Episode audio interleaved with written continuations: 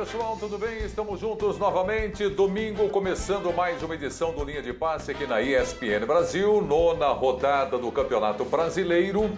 Agora há pouco, São Paulo, no Morumbi, de virada, perdeu para o Red Bull Bragantino. Vamos discutir muito sobre esse jogo e sobre a realidade do Campeonato Brasileiro. O Red Bull Bragantino lidera a competição. São Paulo permanece na zona do rebaixamento. É essa a realidade do tricolor paulista?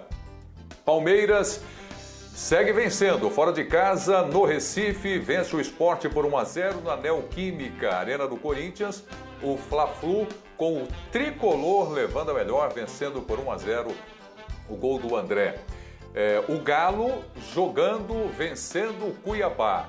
Esses e outros jogos, nós vamos tocando aqui o nosso Linha de Passe desse domingo, com a sua participação sempre muito importante, através do Twitter, a hashtag Linha de Passe. Cadê a turma? Abrindo tela aqui, imagem dos comentaristas. Gian Odi, Leonardo Bertozzi, André Kifuri e Vitor Biner. Amigos, que alegria, prazer. Domingão, nós estamos juntos mais uma vez. Abraço a todos. Ô Jean Oddi, boa noite. O que é que está acontecendo com o São Paulo? Hoje, vamos ver qual é a explicação do São Paulo se continua sendo a mesma. Se as coisas não mudaram, o time segue na zona de rebaixamento. Tudo bem, Jean? Tudo bem, Prieto? Boa noite, boa noite, companheiros, fãs de esportes. É, é claro que pode ter ainda uma dose da questão física. Hoje a, a, argumentação dos desfalques já não se aplica mais, porque o São Paulo tinha Daniel Alves, o São Paulo tinha Benítez, o São Paulo tinha o Reinaldo jogando na ala. Os jogadores que foram os principais nomes do ótimo momento do São Paulo no campeonato estadual estavam presentes, né? E não é que estavam voltando hoje, jogadores que já, já, já voltaram aí nos últimos jogos, que já estão mais em forma então, eu acho que, por mais que a questão física ainda possa estar pesando, e vale hoje também destacar que o São Paulo enfrentou o líder do Campeonato Brasileiro, enfrentou um time com muita qualidade, um time que deve brigar na parte de cima da tabela. Mas, de novo, e mesmo com todos os seus titulares, é, o São Paulo não foi nem sombra daquilo que a gente viu no Campeonato Estadual. Então, até me lembro de ter falado, findado o campeonato estadual, um ou dois dias depois da conquista do título, que também era preciso ver o quanto o São Paulo conseguiria reproduzir num campeonato como o brasileiro os seus melhores momentos do campeonato estadual. Porque os seus melhores momentos do campeonato estadual se deram contra adversários que é, temiam o São Paulo, que de alguma maneira né, até permitiam que o São Paulo fosse impositivo da maneira que era durante todo o jogo, marcando alto, roubando bolas, tendo a posse de bola o tempo todo, atacando e tudo mais. Eu não estou dizendo com isso que a questão física não vale mais, não pesa mais. Mas o São Paulo não pode chegar na metade do Campeonato Brasileiro dizendo que o problema foi o desgaste do Campeonato Paulista, dizendo que o problema foram os desfalques no início da competição o São Paulo precisa começar a pensar em alternativas, porque realmente a situação é muito distante da situação que se imagina e que se espera de um elenco como o que o São Paulo tem atualmente. E se eu disser que o São Paulo perdeu para o líder do Campeonato Brasileiro e o único time invicto e o melhor ataque da competição? O que é que você responde para mim, Vitor Biner? Boa noite, estamos juntos, Biner. Tudo bem, Prieto? Boa noite, estamos juntos. Boa noite aos colegas, aos fãs fãs do esporte. Eu respondo que o São Paulo foi desmoronando pouco a pouco durante o jogo. Só quero fazer uma lembrança. É, o São Paulo, enquanto teve a sua equipe principal, venceu por 1 a 0. O resultado se deu quando o São Paulo passou a perder jogadores. Um porque sente aqui, outro porque sente acolá, uma mudança equivocada do treinador. Né? Então o São Paulo foi, é, é, foi desmoronando pouco a pouco no jogo. Né? Primeiro, quando sai o Miranda, o São Paulo é, perde ali um dos seus principais jogadores, porque o Diego na direita marca menos que o Bruno e o Bruno no lugar do Miranda não pode ser comparado, então tem um declínio em, dois, em duas posições rapidamente. Aí o técnico faz uma alteração, bota o Vitor Bueno, e não é para pegar no pé do Vitor Bueno. Quem tinha que marcar o João Alejandro, o jogador do, que faz o gol do empate, era o Vitor Bueno. Ele para né? Porque ficaram dois jogadores com Bruno Alves. Ou seja, o treinador erra, desfaz o, o, o trio de zaga, monta uma linha de quatro, vai para um 4-2-3-1 que não funciona, o time recua, ao invés de colocar um jogador de velocidade, pôs o Vitor Bueno ou segurando o Ricone tempo demais, sem condição física no jogo. Então eu acho que a parte física pesa sim, não é só ela não. No jogo de hoje não foi só ela. Acho que o treinador se equivocou também. Acho que alguns jogadores ainda não têm o ritmo ideal, mesmo entrando em campo. Mas São Paulo, enquanto teve seus principais atletas por 30, 35 minutos, conseguiu fazer um bom jogo contra o Bragantino. Foi no mesmo nível para melhor que o adversário. O Bragantino terminou sobrando no segundo tempo, a virada foi mais do que merecia, é um time bem treinado, com bons jogadores. Arthur fez um golaço, mérito dele. É, Nestor não marcou bem, tinha entrado, não havia cobertura, né? Porque o time talvez não esteja tão adaptado a jogar com, no 4-2-3-1. Então são uma série de problemas. A verdade é que o São Paulo que não tem um elenco para ser rebaixado, tem razão para se preocupar com o rebaixamento. Bom, se a gente pegar. Deixa eu só voltar ainda com você, Biner, só para esclarecer uma coisa. Na sua opinião, mudança equivocada. Esse é um dos assuntos que a gente vai debater então. Vamos jogar uma luz nisso. A mudança equivocada foi a entrada do Vitor Bueno para você? Um, é, além, além, além, do Bragantino ser bem treinado, para mim a mudança não só a entrada do Vitor Bueno, como a mudança de sistema de jogo. Mas a gente fala disso durante o linha. Tá bom. Boa noite, André Kifuri. Ô, André, é, a turma vai começar a cobrar a gente, não vai demorar muito. Fala, pô, você só fala do São Paulo que perdeu e o Bragantino é. que venceu, né? Ok. É, e aí, André, é, me permita ser um pouco mais longo com você. Se você sair na rua, André, e, e disser assim, fala, olha, que time é esse aqui? Cleiton, Aderlão, Everton, Fabrício Bruno, Natan, Edmar, o Everton o Everson, Raul, Lucas Evangelista, Jadson Silva, Claudinho, eh, Eric Ramires, Arthur, Ítalo, Alejandro. De, a cada 10 pessoas, quantas vão dizer para você, esse é o Red Bull Bragantino, líder do campeonato? Boa noite, André. Boa noite, Prieto. Boa noite a todos. Uma ótima noite aos nossos fãs de esportes. Já desde agora, uma ótima semana a todos. Bom, é verdade, essa é uma pergunta bem apropriada. A não ser aquelas pessoas que acompanham mais de perto, ou por dever profissional, ou por puro desejo pessoal, os jogos do Campeonato Brasileiro, se você, é, se você decantar o elenco do Red Bull Bragantino, isso não vai provocar uma reação é, da enorme maioria que, das pessoas que acompanham o futebol à distância, sem tanto interesse, porque este não é um elenco, salvo algumas exceções, formado por jogadores conhecidos. De novo, salvo algumas exceções como o Arthur, autor do gol da vitória, um tremendo golaço, um gol de brilho individual que não surpreende quem vê de perto o Campeonato Brasileiro de Futebol e quem conhece os jogadores do Bragantino.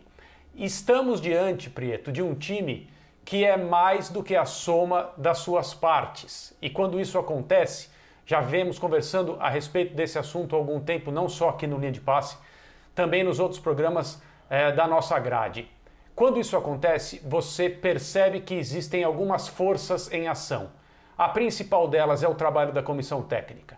Então, existem alguns times aí na história recente do futebol brasileiro que são mais do que a soma dos seus componentes. No futebol, isso denota bom trabalho do treinador. E este Red Bull Bragantino é um time que foi a Itaquera vencer o Corinthians, foi ao Rio de Janeiro, venceu o Flamengo, veio ao Morumbi, venceu o São Paulo, e nós estamos num momento no Campeonato Brasileiro em que o trecho ainda é inicial, mas nós já temos uma amostra suficiente de futebol que nos permite fazer algumas observações mais definitivas em relação a determinadas equipes. Então, não é que o Bragantino lidera o Campeonato Brasileiro. O futebol jogado pelo Red Bull Bragantino, treinado pelo Barbieri, lidera com méritos e evidências o Campeonato Brasileiro. Esse é um time que faz uma pressão bastante organizada e inteligente na saída de bola do adversário. Esse é um time que tem movimentos ofensivos bastante identificáveis. E esse é um time que tem alguns jogadores que produzem um brilho individual capaz de decidir jogos. Como, no caso de hoje, o tremendo gol que o Arthur fez. Isso não significa que o São Paulo não tenha cometido erros, não tenha mais uma vez exibido seus defeitos e no caso de hoje, acho que também foi bem claro, não sei se os companheiros concordam, uma queda física bastante evidente no segundo tempo. Sim. E quando nós falamos sobre isso, nós temos obrigação de voltar a falar sobre o recondicionamento físico que esse time precisa passar, precisa fazer para voltar a atuar em alto nível. Esse momento ainda não chegou. Não é a primeira vez que o técnico, seja o Crespo, seja o seu auxiliar por causa da Covid do treinador argentino, troca sistema, faz mudanças, troca jogadores e os efeitos não são visíveis. No caso de hoje, existiu, como eu disse, uma queda física. O São Paulo fez uma primeira parte boa. Eu acho que esse é o bom sinal para o torcedor do São Paulo, que evidentemente está preocupado com a classificação e, a, e, e essa, e, e, essa coisa que não, né, o time não sai, não sai dessa, desse, desse trecho da tabela no qual ninguém quer estar. Mas hoje já houve um primeiro tempo num nível mais alto de intensidade, trabalho, rotação. Agora, o adversário obrigatoriamente precisa ser considerado. Não é um adversário qualquer. E não é um time que de um momento ou outro vai desaparecer, não. Talvez o Bragantino não dispute o título, não esteja na parte final do Campeonato Brasileiro entre os primeiríssimos colocados, primeiro, segundo, terceiro, quarto. Talvez não, talvez. Mas a amostra que nós temos é a de um time que lidera com o seu futebol o Campeonato Brasileiro com méritos. Isso merece ser elogiado. O Galo que venceu o Cuiabá por 1 a 0 com gol de Nátio Fernandes de novo, o argentino Nátio botando nas redes, é assunto também do linha de passe, já já, além do Fla-Flu, a vitória do Palmeiras, o empate do Corinthians. A pergunta que eu fiz para o André, para o Birner, está valendo para o Jean, está valendo para o Bertozzi também. Eu vou agora colocar em campo o Leonardo Bertozzi e depois todo mundo trocando aí argumentos. Bertozzi, boa noite, Bertozzi. Essa comissão técnica do Bragantino, a que se referiu o André Kifuri, esse elenco, essa questão organizacional do Bragantino, o que é que esse time tem que o São Paulo não tem? De estrutura, de planejamento, que a gente vê coisas completamente distintas, um lidera o campeonato e outro na zona de rebaixamento. Boa noite, Bertozzi. Tudo bem, Preto? Boa noite a você, boa noite aos companheiros, ao André, o Birner, o Jean, o nosso fã de esportes. Bom, essa semana o, o Arrigo Sacchi, né, ao escrever sobre a brilhante campanha da Itália, disse o seguinte: quando a pessoa fala, ah, técnico não joga, é a mesma coisa que ela pensar que a orquestra não precisa de diretor ou que você vai ver um filme em que os atores fazem o que dá na telha e não são dirigidos. Então, quanto, quanto, quanto melhor é a pessoa que está à frente aí de um, de um coletivo, é, melhor vai ser o desempenho. Então, acho que a gente não pode deixar de falar do trabalho brilhante que faz o Maurício Barbieri e potencializando cada um dos seus jogadores. O Arthur, que fez esse golaço hoje, Concordo com o Birner que o Nestor foi mal na marcação, foi meio afobado ali para um jogador que, obviamente, tinha tudo para tentar o drible como tentou, mas isso não tira nem um pouquinho o mérito do Arthur na finalização brilhante. Ele foi o meu voto na eleição do Brasileirão para jogador do mês de, de junho, né, que é uma eleição que a, que a CBF promove com jornalistas. É, Claudinho também já é chover molhado. O Raul faz um campeonato brilhante à frente da defesa, protegendo a defesa do, do Red Bull Bragantino. Então, olha como cada um desses jogadores está ou no melhor ou em um dos melhores momentos das suas carreiras, graças à, à, coesão que tem a essa equipe. Tem um trabalho por trás, evidentemente, que é a prospecção de jogadores, é entender, opa, tem uma revelação aqui em outro time brasileiro que eu posso ir lá buscar. Hoje jogou para Chedes, que veio do Inter que já tinha mostrado coisas boas e que vai poder acrescentar muito ao longo dessa temporada. É, tem uma questão de organização de clube, que né, né, não é idealizar o modelo, mas não tem tanta influência política, não tem, não tem tanto briguinha de bastidor, não, não tem tanta coisa de fora do campo que vai para dentro do campo. Acho que isso ajuda muito também. Então, eu acho que o resultado de hoje diz mais até sobre o Bragantino do que sobre o São Paulo. Não diz nada sobre o São Paulo? Também não. Uh, uh, sempre que você faz um planejamento de temporada, você sabe qual vai ser o momento do seu pico físico, do momento em que você vai ter uma barriga ali, do momento em que você vai recuperar. E o momento do São Paulo ainda é o da barriga. A mesma, a mesma queda que o André notou no segundo tempo, eu também notei. É, o Birner pontuou bem também sobre as perdas de jogadores e uma zaga sem o Miranda, em qualquer time em, em que isso acontecesse, faria falta. Mas outras coisas preocupam. O, o, São Paulo ter nove jogos, o que já, já vai chegar a 25% do campeonato. Não ter vencido e não ter feito mais que um gol em só um jogo contra o na minha visão, o mais frágil elenco desse campeonato, isso preocupa. Porque, de fato, as peças criativas que no começo do campeonato faltaram, não faltam mais. Né? O Daniel tá aí, o Benítez tá aí. É, Ah, não, não, não, tem Luciano, não tem Pablo. Puxa, o Éder foi uma boa contratação, o Rigoni foi uma boa contratação. Esses jogadores, inclusive, combinaram bem para fazer um gol hoje. E ainda assim, o São Paulo está com uma produção ofensiva absurdamente pobre até aqui no campeonato. A sorte, entre aspas, do Crespo e da sua comissão técnica é que eles têm hoje um, um, campeonato brasileiro, um campeonato estadual, que é um título que o São Paulo não ganhava há muito tempo, e por isso foi superdimensionado, sem juízo de valor aqui, é, para segurá-lo. Um técnico que não tivesse conquistado o campeonato estadual em qualquer clube, não tenho nenhuma dúvida, não estaria no cargo se chegasse à nona rodada sem vencer, fosse time grande, médio, pequeno. Então, ele tem nesse momento essa tranquilidade para seguir o trabalho e acho que tem que seguir mesmo.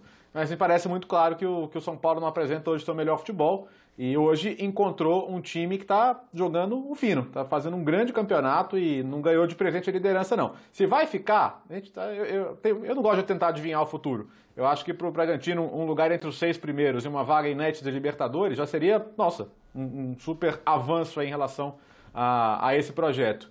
Mas é um líder que merece plenamente estar tá aí e hoje foi uma grande virada. É, o... Oi. Não, quer falar, Preto? Fala, diga.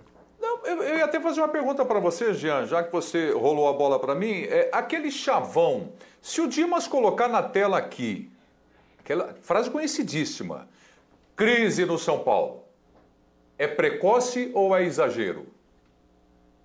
É, é, que assim, o termo crise aqui, ele vem, ele vem automaticamente ligado com discussão sobre permanência ou não de treinador. A gente sabe que crise no Brasil tem um significado quase que sempre ligado diretamente à permanência ou não do treinador. E aí não tem o que se discutir, né? Isso não pode e não deve ser pauta. Agora, é claro que um time como o São Paulo, que entrou no Campeonato Brasileiro brigando pelo título, estar depois de tantos jogos na zona de rebaixamento, de alguma maneira o time vive um momento de crise. É um momento de crise. Se a crise técnica, se a crise é física, se a crise é tática, aí a gente pode discutir.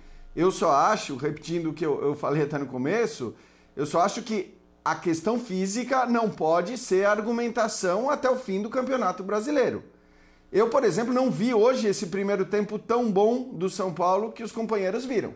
O placar foi muito bom. O placar de 1 a 0 foi muito bom. Agora, se você pegar inclusive estatísticas, você vai ver que o Bragantino finalizou mais no primeiro tempo, que o Bragantino teve muito mais posse de bola que o São Paulo no primeiro tempo e o Bragantino, ao contrário do que aconteceu no segundo tempo, que o Arthur iluminado acerta aquele chute que não é toda hora que alguém acerta, e sobre o primeiro gol, aí eu estou muito de acordo que a ausência do Miranda ela é, é preponderante, ela, ela é muito decisiva para que o São Paulo tome esse tipo de gol.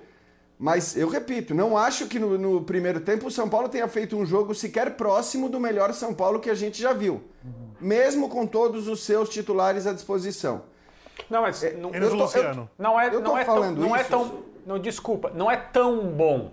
É do ponto de vista da competição, mais de acordo com o que deveria ser um enfrentamento entre essas duas Concordo equipes. Com o André.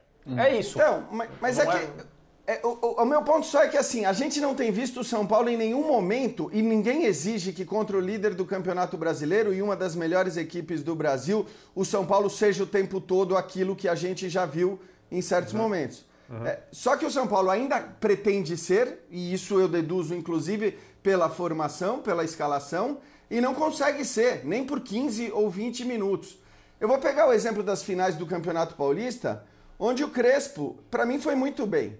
Porque naquelas finais do Campeonato Paulista, o São Paulo deixou de ser aquilo que ele tinha sido e que tinha arrancado elogios de todos os nós é, durante a, a, fase de grupos, né, durante os mata-matas contra os times menores.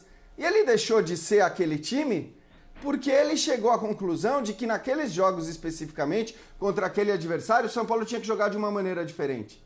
O que eu estou me perguntando agora é se o São Paulo talvez não deva começar a pensar nisso por um campeonato brasileiro cujos confrontos se assemelham muito mais ao confronto que ele teve contra o Palmeiras nas duas finais do que no resto. Talvez a gente não vá Mas ver já aquele fez São isso Paulo no brasileiro, brilhante. já.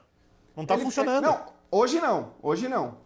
Hoje não, não me parece que a, a, postura do São Paulo, embora o São Paulo não tenha tido predomínio de posse de bola, é, embora o São Paulo não tenha tido predomínio nem sequer nas finalizações, é, e tô de acordo que caiu no segundo tempo, mas o que eu estou dizendo é que o São Paulo, quando tenta jogar da maneira que jogava, não está conseguindo. Ele não está conseguindo. E, e, e, eu concordei com você, Birner, e ainda concordo que isso possa ser um argumento decisivo e importante, mas ele não pode mais ser o único.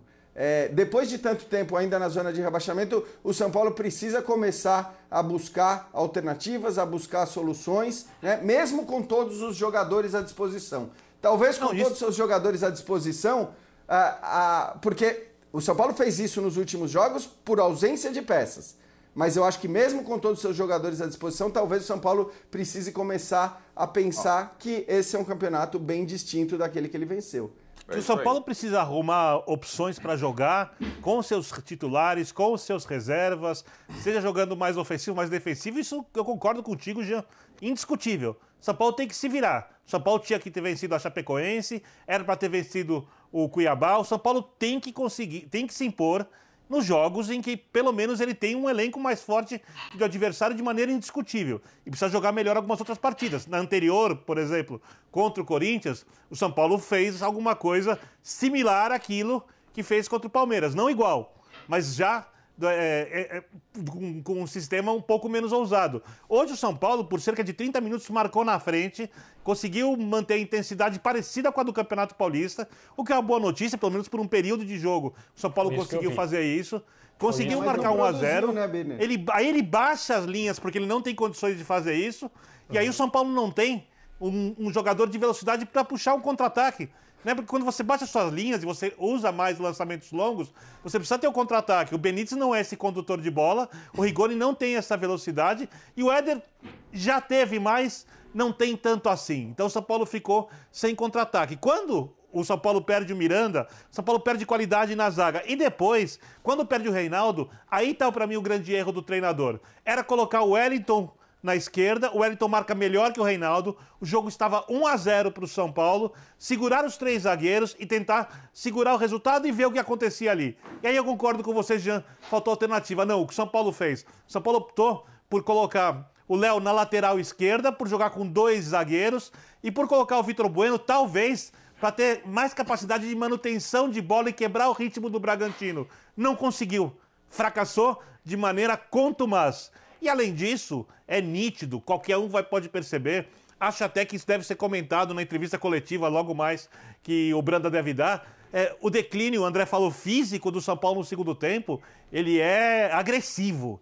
Ele não é subjetivo, ele é agressivo. Lembrando que parte física, né, além do São Paulo perder dois jogadores, não tem a ver só com jogadores que saem durante a partida não tem a ver só com ausências, tem a ver com o desempenho de cada jogador que está em campo. E aí você via depois, por exemplo, o Rigoni saindo mancando, provavelmente não tem nada, deve ser dor muscular, mas passou do limite do tempo que tinha que ficar em campo. Então acho que ali é o São Paulo pagando a conta ainda do estadual em parte, em parte. Né? Acho que a campanha que o São Paulo faz até agora, sim, é a conta do estadual. Hoje a derrota, como vocês falaram, tem muito a ver com a qualidade do Bragantino, um pouco com a conta do estadual, um pouco com a perda dos jogadores, um pouco com a falta de alternativa do São Paulo para lidar com alguns com, com, com uma circunstância quando ela fica adversa. Quer dizer, são vários motivos. A única certeza é que, como você disse, Jean, o São Paulo precisa resolver isso.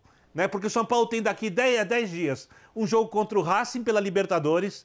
Provavelmente vai disputar essa partida numa situação muito estressante no Campeonato Brasileiro. Não uhum. sei se deve colocar, por exemplo, contra o Bahia, três dias antes do jogo contra o Racing, ou quatro dias. Não sei se o jogo é sábado ou domingo, acho que é no sábado. Acho que são quatro dias antes. Você tem que colocar todos os titulares em campo. Tem uma partida contra o Internacional no meio de semana fora de casa. O Inter sem o Edenilson e sem o Cuesta. O Inter desfalcado, mas para o São Paulo hoje, hoje, hoje para o São Paulo, qualquer jogo é muito difícil. Quer dizer, a história de que o estadual ia dar tranquilidade acabou. Quer dizer, que a gente, a gente ficou ouvindo uma, com todo respeito, uma enorme bobagem repetida, exaustão, por muita gente, meses a fio, porque o estadual tem o peso que tem e ninguém vai mudar isso. É óbvio que é melhor ganhar do que perder, mas ninguém vai mudar o peso que o estadual tem para um clube gigante. O estadual não é um torneio gigante, é melhor ganhar, repito, do que perder. Mas ele não é um torneio, ele é gigante para outros clubes. Rapidinho, o São Paulo só, fisicamente. Só para você relativizar, você imagina se a situação do São Paulo fosse essa no Campeonato Brasileiro? Sem a conquista do título não, acabei, acabei de falar Mas aí, já, é. então ele está contando muito o título não é essa paulista. brasileiro. Se a situação não seria essa no Campeonato Brasileiro, se o estadual fosse levado de outro jeito. E poderia é. ganhar o estadual levado do outro jeito também. Ninguém eu pode garantir que não, tá? Mas, mas, o, mas o, o, dispêndio, o dispêndio de energia para ganhar o estadual teria sido o mesmo. Então não é que estaria numa, numa situação melhor. É, ele poderia ter perdido o estadual e está na situação que está ainda. É. Então, pelo menos, pelo menos em relação ao ambiente e à sequência do trabalho, ajudou a ter vencido. A, a, minha, a minha impressão é a seguinte: você não deve, não pode, sendo o São Paulo, ou o Palmeiras, ou o Corinthians, hipotecar qualquer coisa em nome do título estadual.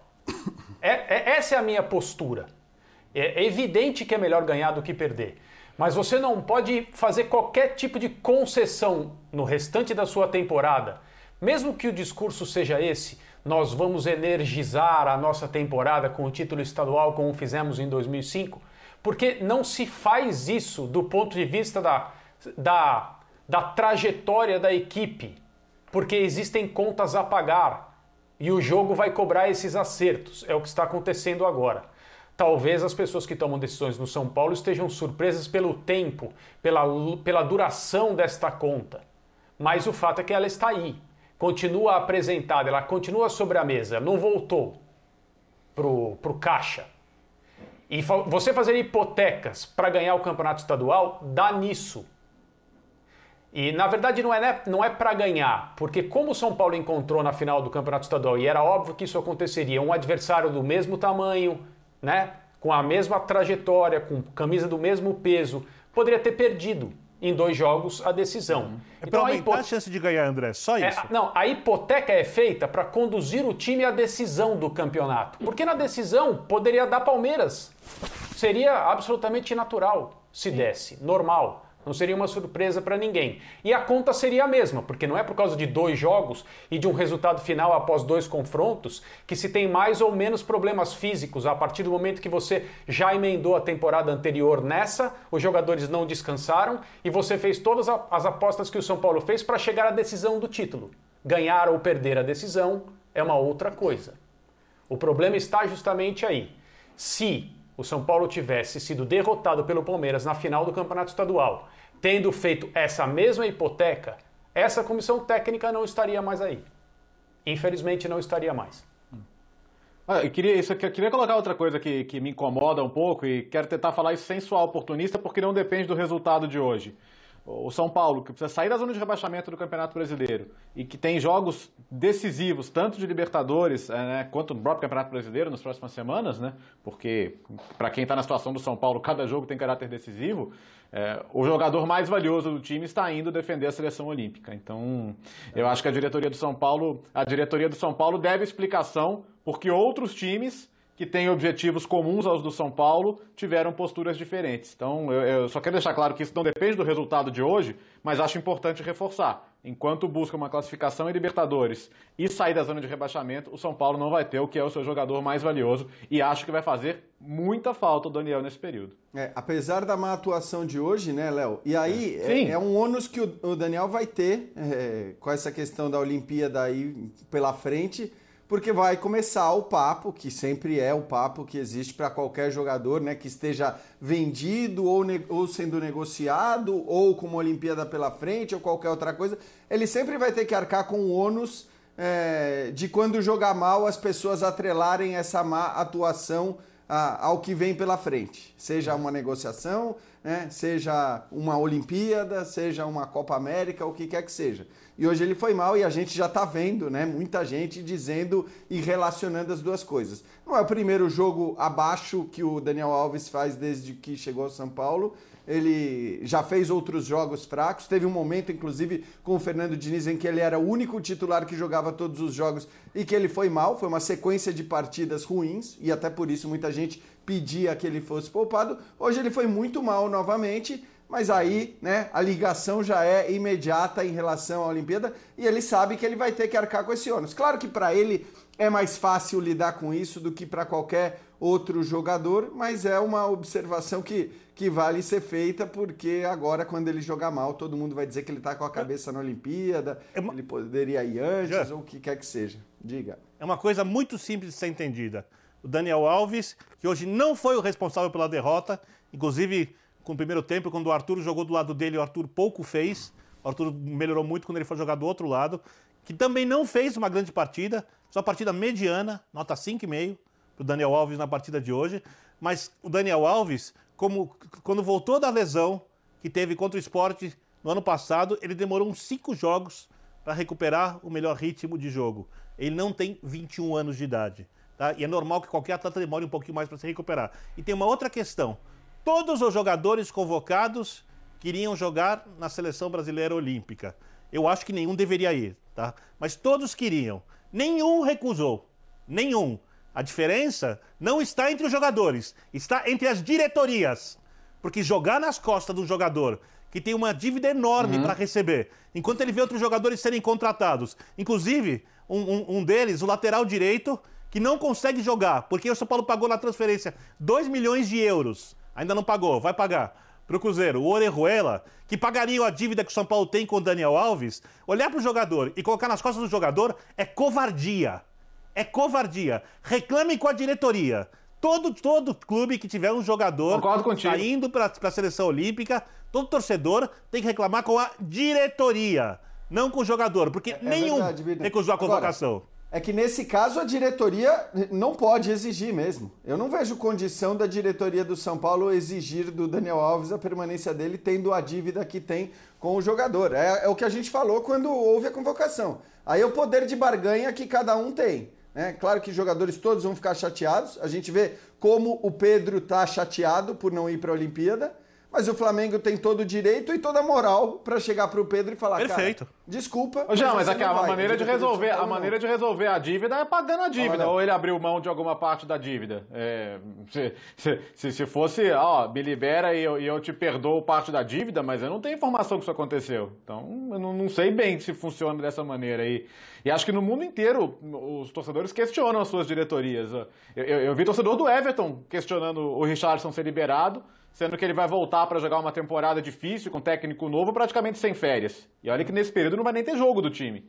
E os caras reclamam lá do mesmo jeito. Então, assim, eu acho que o torcedor do São Paulo tem razão de ficar insatisfeito com a diretoria de qualquer maneira. Mas o São Paulo também não pode virar refém do Daniel Alves por conta de uma dívida, né? Afinal de contas, ele é funcionário do São Paulo Futebol Clube. Ele trabalha para o São mas Paulo. Mas eu acho, Prieto, né, né Biner? Falar, São Paulo, ah, eu devo sim, uma hora eu vou te pagar. Uma hora eu vou te pagar. Agora, você mas... continua sendo o jogador Desde e que ele chegou cumprindo... no São Paulo, é. ele, se, ele se adaptou a tudo que era necessário. Ele jogou de primeiro volante, de segundo volante, jogou de meia, jogou de atacante, jogou na ala direita, chegador aqui. Ele nunca, ele, ele, ele nunca colocou o São Paulo na condição de refém. É, eu acho que ele, ele, coisa, ele, quer ele quer ir para a seleção olímpica e a diretoria do São Paulo uhum. permitiu. Ela, não, ela poderia ter, se ela tivesse, por exemplo, tudo certinho com o Daniel Alves, ou até sem ter, ela poderia falar, Dani, é muito importante você pra gente. Nós temos mata-mata de Libertadores, mata-mata de Copa do Brasil, temos um projeto aqui, você é essencial. Então, mas, mas é essa a questão, isso. Birner. É, é, mas, é, mas eu, né, que eu queria então, discutir pra... com vocês. O São Paulo permitiu por conta da dívida? Eu, porque o São eu Paulo acho precisa que pode ter sido, do Daniel. Preto. Eu acho que pode ter sido e não acho nenhum absurdo, porque a gente não sabe exatamente onde o Daniel Alves está disposto a ir para jogar uma Olimpíada.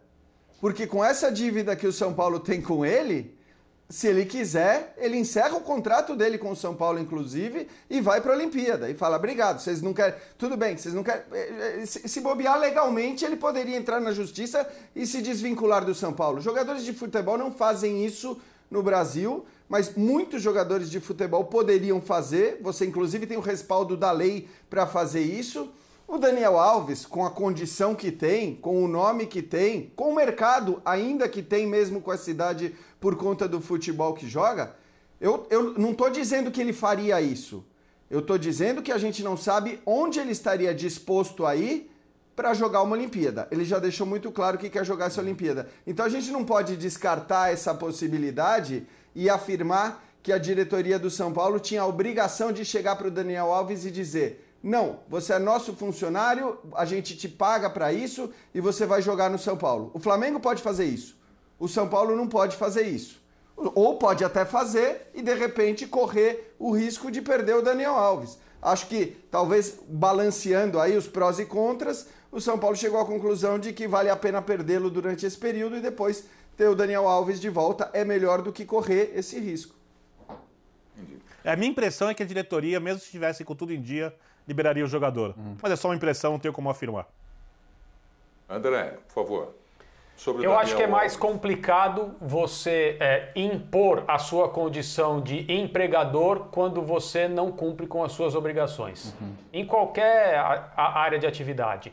No futebol, é, nas quais essas relações são um pouco diferentes em termos do que é obrigação e até onde vai a liberdade de cada um, eu acho ainda mais difícil um clube que não está com as suas, é, com as suas finanças em dia e a remuneração de um jogador que é a principal figura do clube atrasada por diversos motivos contando com a paciência, com a compreensão e com o profissionalismo desse jogador, porque ele continua trabalhando, ele continua treinando e jogando.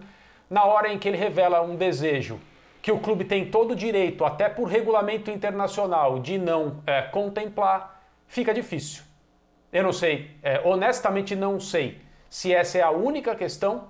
Se o São Paulo estivesse pagando o Daniel, ele não, ele não teria é, sido liberado para jogar a Olimpíada. Não posso afirmar isso mas eu acho, como eu disse, complexo para um clube se impor diante de um desejo de um jogador, aliás, cujo desejo é legítimo, embora o clube esteja amparado pelo regulamento, mas ele dizer não, você não vai.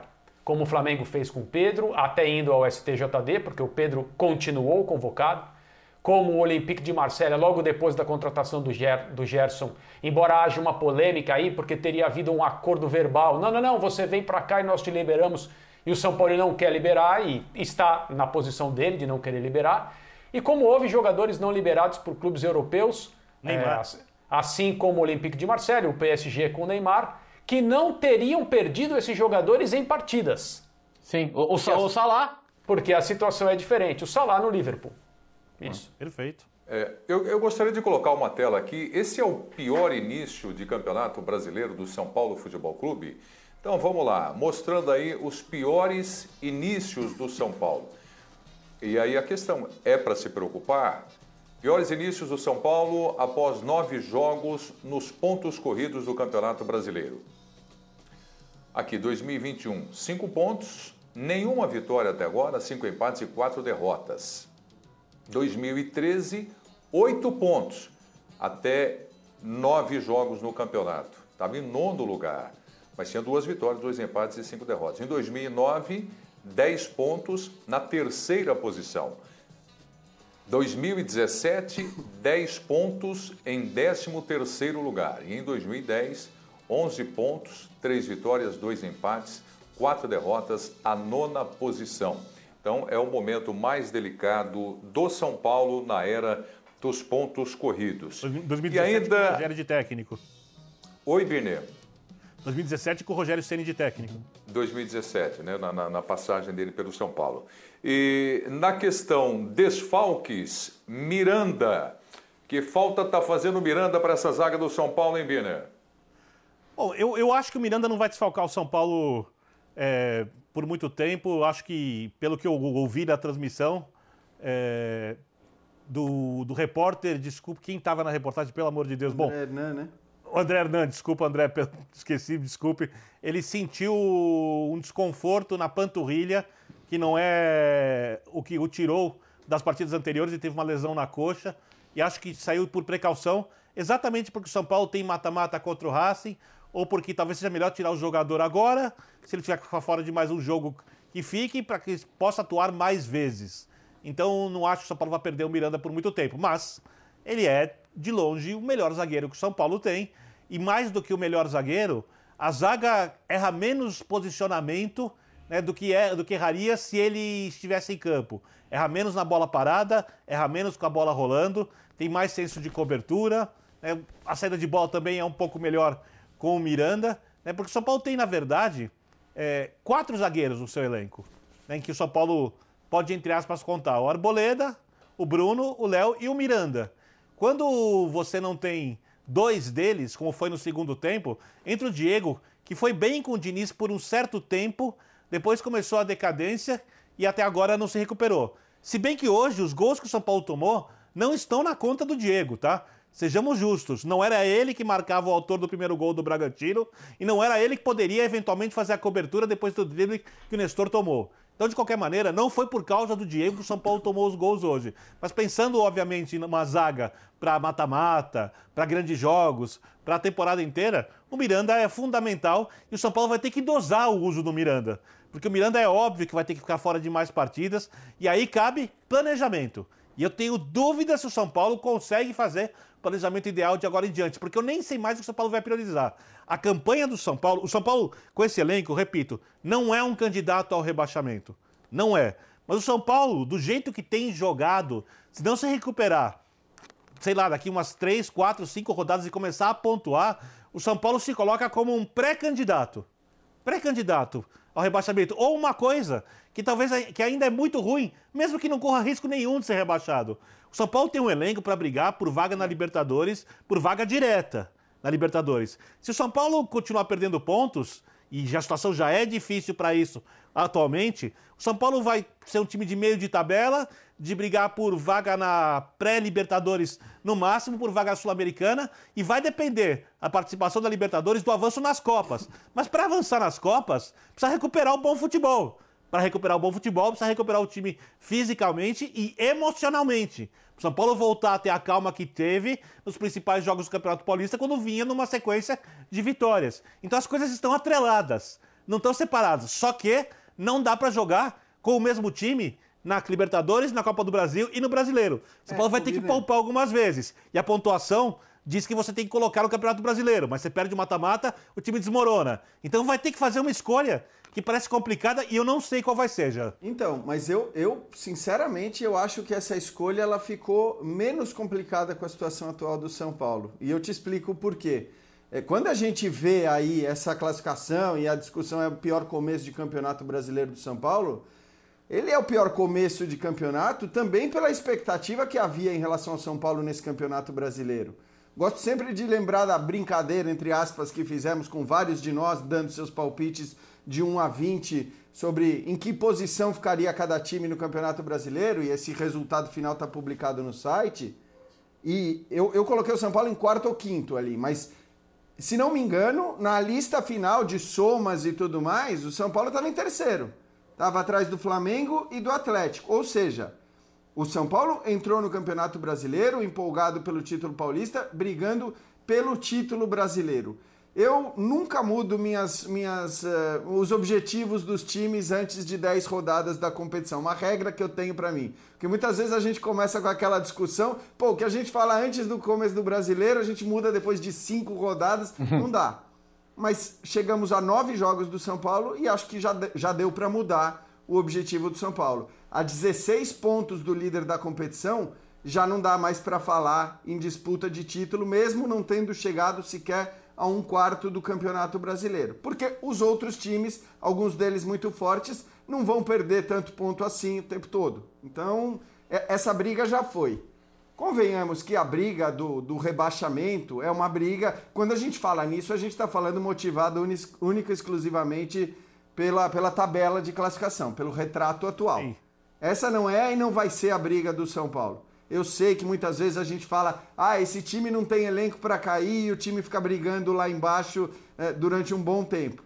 Mas o não tem elenco do São Paulo para brigar contra o rebaixamento é assim, mas não tem elenco mesmo, é um elenco para brigar pelo G4 pelo menos. Então essa não é a briga do São Paulo e não vai ser a briga do São Paulo, tenho certeza. É, diante disso, sinceramente, eu, eu acho que a decisão sobre poupar ou não poupar antes dos jogos de Copas, de Copa do Brasil, de Copa Libertadores, ela ficou muito mais fácil. Uhum. É claro que o São Paulo precisa priorizar a Copa do Brasil e a Copa Libertadores e, obviamente, cumprir com a sua obrigação, fazer o mínimo em todos os outros jogos do Campeonato Brasileiro para somar os pontos e, e, sair tranquilamente, eu diria, dessa situação. Até porque Concordo contigo, Gê. tem muito candidato, é. né, muito Jean, fraco eu, eu, cair. Eu, eu acho, eu, eu, aliás, eu acho que esse é o ano em que a, em que a diferença dos mais fracos está tá maior do que em outros anos. Né? Exato. É, é muito difícil ter uma grande surpresa entre os rebaixados esse ano. A gente tem visto isso pelos jogos e, e matematicamente, como esses times pontuam um pouco, Você ganha um, dois jogos, essa história de ameaça de rebaixamento já acabou, né? Então, acho que é uma questão de não precisar alimentar nenhum tipo de alarmismo, não, vai sair essa briga do São Paulo.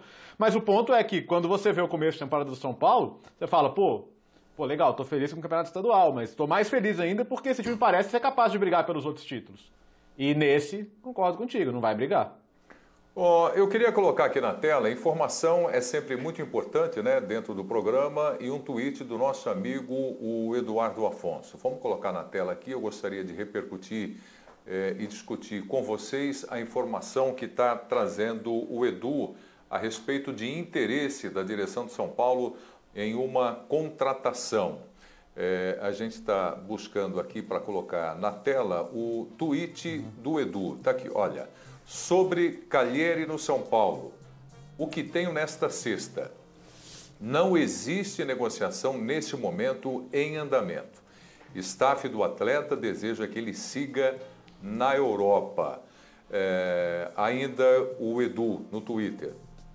Tricolor segue procurando atacante que se enquadre no atual padrão financeiro, ou seja, custo baixo. Além disso, não tenho mais nada. Mais alguma coisa aí do Eduardo Afonso? São esses os tweets, né?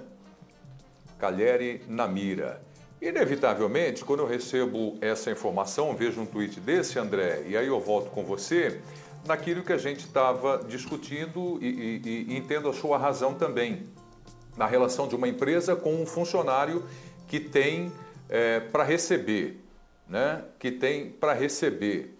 Agora, eu acho que tem mais tweet do Edu aí. A hora que pintar, me passa aí, eu coloco na tela, por favor.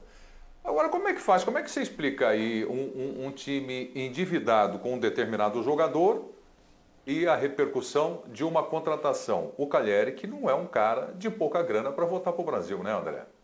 Não, claro que não. E, e, é por isso que sempre existe essa ressalva, né, em relação a loucuras financeiras, não faremos, não vamos gastar mais do que podemos. Todos os clubes têm é, sido bastante vocais em relação a isso, não significa que hajam dessa maneira. A gente sabe que a coisa não funciona assim é, nos gabinetes do futebol nacional. Agora, eu acho que o São Paulo trata a questão Daniel Alves é, como algo separado. É um outro tipo de operação, vai ser resolvido de uma outra maneira, não está diretamente relacionado ao que o clube pode ou não pode fazer com o seu orçamento. É claro que o São Paulo não pode simplesmente chamar o Daniel, está aqui o que, o que nós devemos para você, está tudo resolvido aqui e tal, porque só num, num, num, ambiente de muita fartura, e esse não é o ambiente do São Paulo há muito tempo, é essa própria diretoria, quando assumiu o clube, deixou isso claro, então não dá para fazer isso. Mas eu acho que, é, em termos de impedimento de fazer uma ou outra contratação, mesmo porque se buscam investidores, encontra-se outra forma o São Paulo poderia até fazer um tipo de investimento. Não acho que seria é, no, no, caso do, do Caleri, porque não é uma coisa barata. E o principal, o Caleri me parece, como diz o Edu aí, gostaria de permanecer em outro lugar. É, mesmo que a situação dele não seja assim tão, tão privilegiada a ponto de fazer muitas escolhas. Eu acho que o São Paulo tem mais problemas mais urgentes, é, de solução mais emergencial do que ficar pensando em contratar jogador. E, e tem uma Bom. coisa, opinião impopular até, porque eu sei que a torcida do São Paulo está muito empolgada com a possível volta do Caleri, com a contratação do Caleri. Mas às vezes eu vejo o Caleri sendo tratado como um craque, como um cara que muda o patamar do time. É, o Caleri, eu entendo a idolatria do torcedor são paulino pelo Caleri pela entrega que ele que ele dá ao time, né? Por, por tudo, pelo quanto ele se dedica, ele é um bom jogador. Mas eu não consigo ver no Caleri essa capacidade de decisão e de mudança de, de patamar que muita gente Ó. vê. Com, sei lá, para citar alguns exemplos Ó. recentes, né? Os, os, caras que o Atlético contratou agora, o Hulk ou o Nacho, o próprio Douglas Costa contratado pelo Grêmio e que ainda não está fisicamente bem, mas que a gente imagina que em algum momento possa fazer toda a diferença do mundo o Dudu no Palmeiras agora, enfim, são todos jogadores que chegam com uma qualidade técnica, para mim, muito acima é, ó, da já, média do futebol tá, brasileiro. Tá, Não coisa para pontuar aqui. Tem uma coisa para pontuar. É, ele saiu, ele teve um semestre no São Paulo que foi excelente e é muito raro criar uma identificação tão rápido e tão bonita até como foi que ele teve no São Paulo. Mas ele acabou de sair do quinto time em cinco anos e nenhum dos times se esforçou para mantê-lo. Então isso é, preocupa um pouco. É, são 20 gols nos últimos três anos, né? Oi, Birner. Ele mesmo, ele mesmo deu uma entrevista que na fase do São Paulo batia, a bola batia na canela e entrava no ângulo. Ele mesmo falou sobre isso. A fase dele no São Paulo foi a melhor fase da carreira. Eu acho que o jogador que jogou realmente muito bem no São Paulo, entendo o apreço, até porque ele jogou num time fraco, que foi semifinalista da Libertadores e poderia ter ido além, né? Eu sei muito bem porque não foi uhum. mais adiante naquela competição. E no final das contas, eu vou até deixar uma pergunta para os colegas, para vocês falarem o torcedor do São Paulo. Quem, é, quem tem mais sucesso na Europa? O William José, que foi muito criticado do lado do São Paulo, ou Caleri? É. Ah, mas essa é fácil de responder. O é. William José. Então, é, mas tem que falar, falar explicar pro torcedor. É. Boa. Bom, gente, vamos aqui seguindo agora com o Galo. Tem muita gente pedindo aqui. Vocês não vão falar do Atlético, vitória do Galo. O Nátio botou lá dentro mais uma vez. Bertozzi, G4, o time do Cuca. Tá indo bem, nove jogos, 16 pontos e aí imagens do jogo contra o Cuiabá, Bertozzi. Ô, ô, Prieto, você quer começar pelos pontos positivos ou negativos? Você escolhe. Positivos, positivos. Positivos? Positivos. Ah, tá bom. Contar com Nátio Fernandes e Hulk no futebol brasileiro e sul-americano é um luxo, é um luxo. raro para poucos e é absurdo a diferença que eles são capazes de fazer juntos. Você está revendo aí a jogada do gol, jogada muito bem trabalhada. Foi muito bem o Savarino aqui na origem, né? Ele corta, faz uma linda enfiada de bola, e aí o Hulk para cima do Paulão é, é até sacanagem, né? E, e, e, o detalhe, o Hulk não marca desde a segunda rodada, mas é, ele poderia perfeitamente ter chutado. A bola está no pé bom, no pé esquerdo, ele podia chutar cruzado, mas ele prefere servir o Nacho que tem o gol aberto para fazer o gol. E a arrancada dele, Bertozzi? Ah, isso aí é. Desculpa, é, desculpa. É, porque é, é lindo, quanta... né? Sim, sim. E ele ganha com uma facilidade na velocidade, na força, que é absurdo. Então, vamos, lembrar, são dois jogadores que o time da temporada passada, que fez um bom campeonato, brigou pelo título, mas não teve força para brigar até o final, não tinha. Então, são reforços para essa temporada e são reforços de primeira grandeza. Às vezes você tem dúvida né, no jogador que brilhou lá fora, mas está voltando no final da carreira, com que motivação, com que interesse.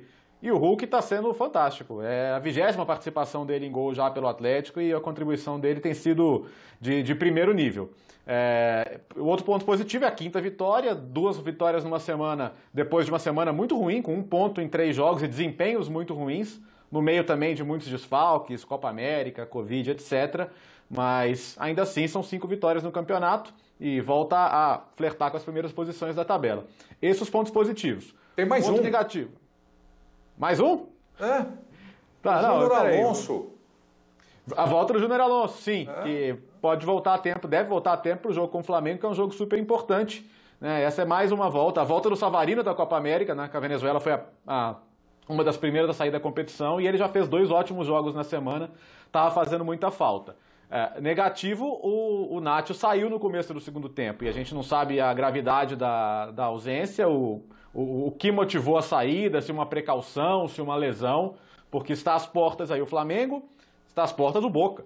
Então as próximas semanas são recheadas aí de jogos grandes, importantíssimos, e o Atlético, com e sem o Nacho, parecem dois times diferentes. A verdade é essa. É, a facilidade que ele tem para jogar bem e fazer os companheiros jogarem bem é brutal, é incrível. E tudo que ele já mostrava no River, ele vem mostrando no Atlético como se jogasse no futebol brasileiro desde que nasceu. É, então, é uma preocupação grande se não puder contar com ele para os próximos jogos. E aí tem um ponto para mim que é o desempenho. O Atlético venceu na conta do Chá em placar, aí ok, é o quarto 1 a 0 das cinco vitórias, mas o segundo tempo muito abaixo do que se espera de um time desse nível. O Atlético chamou o Cuiabá para o seu campo e, e, não tem problema fazer isso. Muitos times em vantagem gostam de chamar o adversário, explorar os espaços, porque tem jogadores para isso. Mas o Atlético simplesmente não ameaçou o Cuiabá no segundo tempo. O Cuiabá simplesmente não tem, não tem força para ameaçar o Atlético. É um time frágil, mas ainda assim, numa bola que resvala aqui, bate ali, desvia e entra, pode acontecer.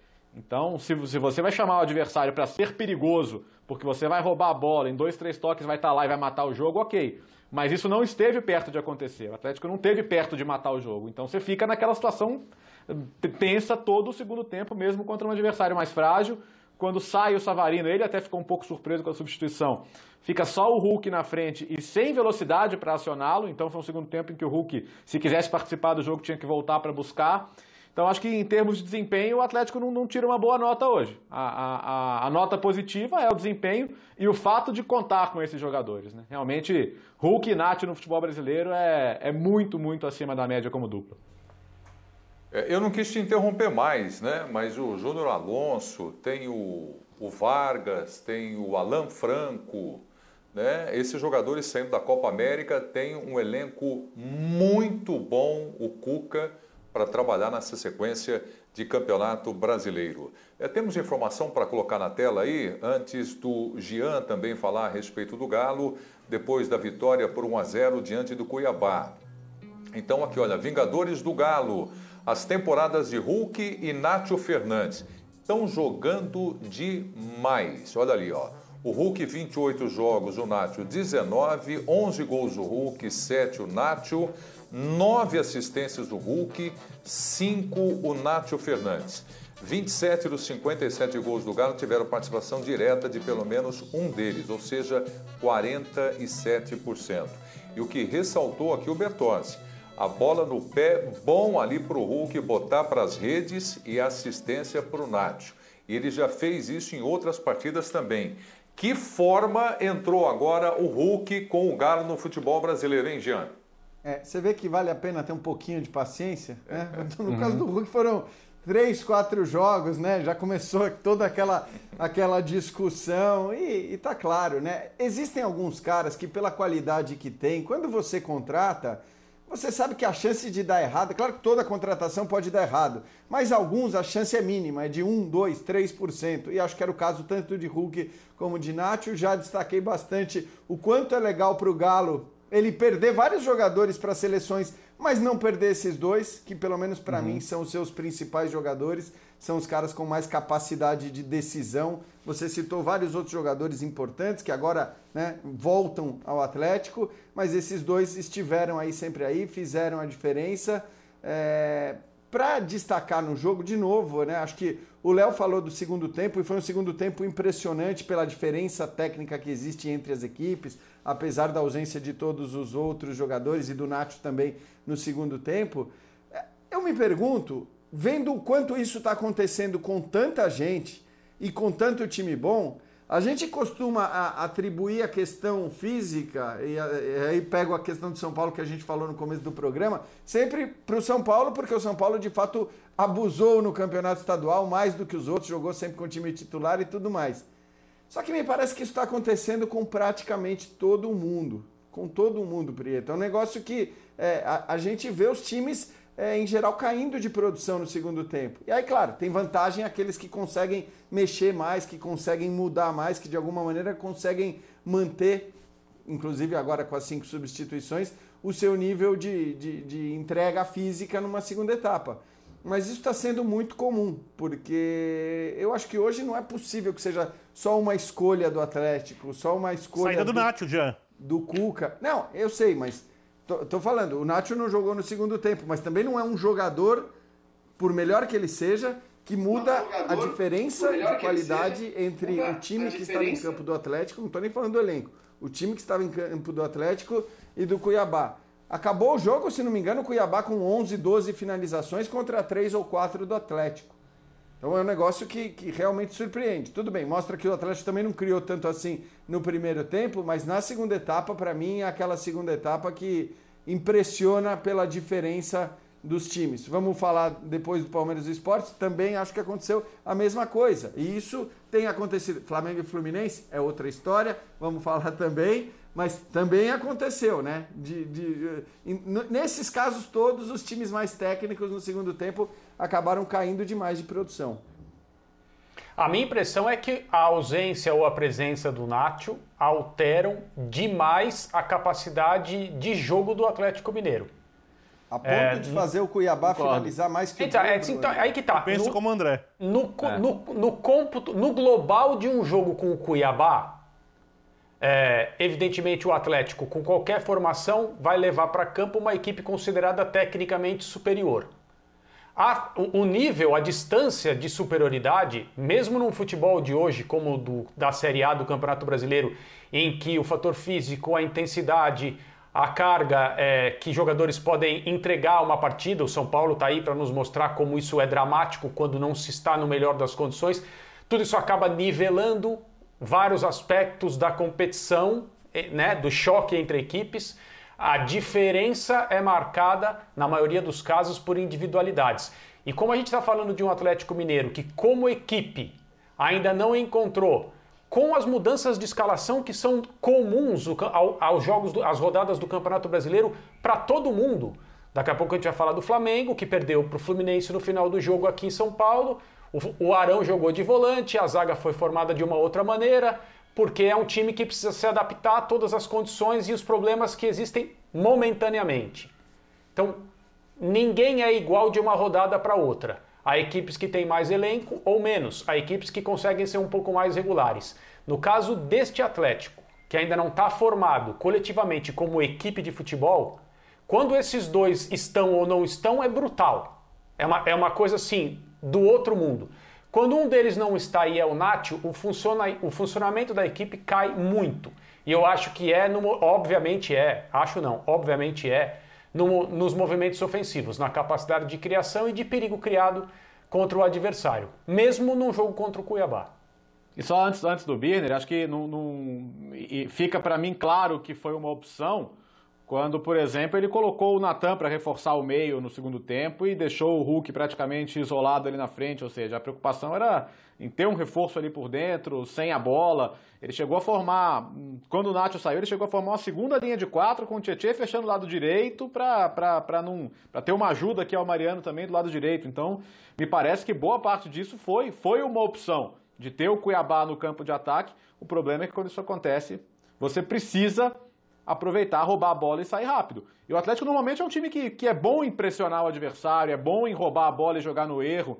Inclusive é um time que, ao contrário do que acontecia na temporada passada com o São Paulo, não faz questão de trabalhar muito a bola, faz questão de chegar ao gol em poucos toques.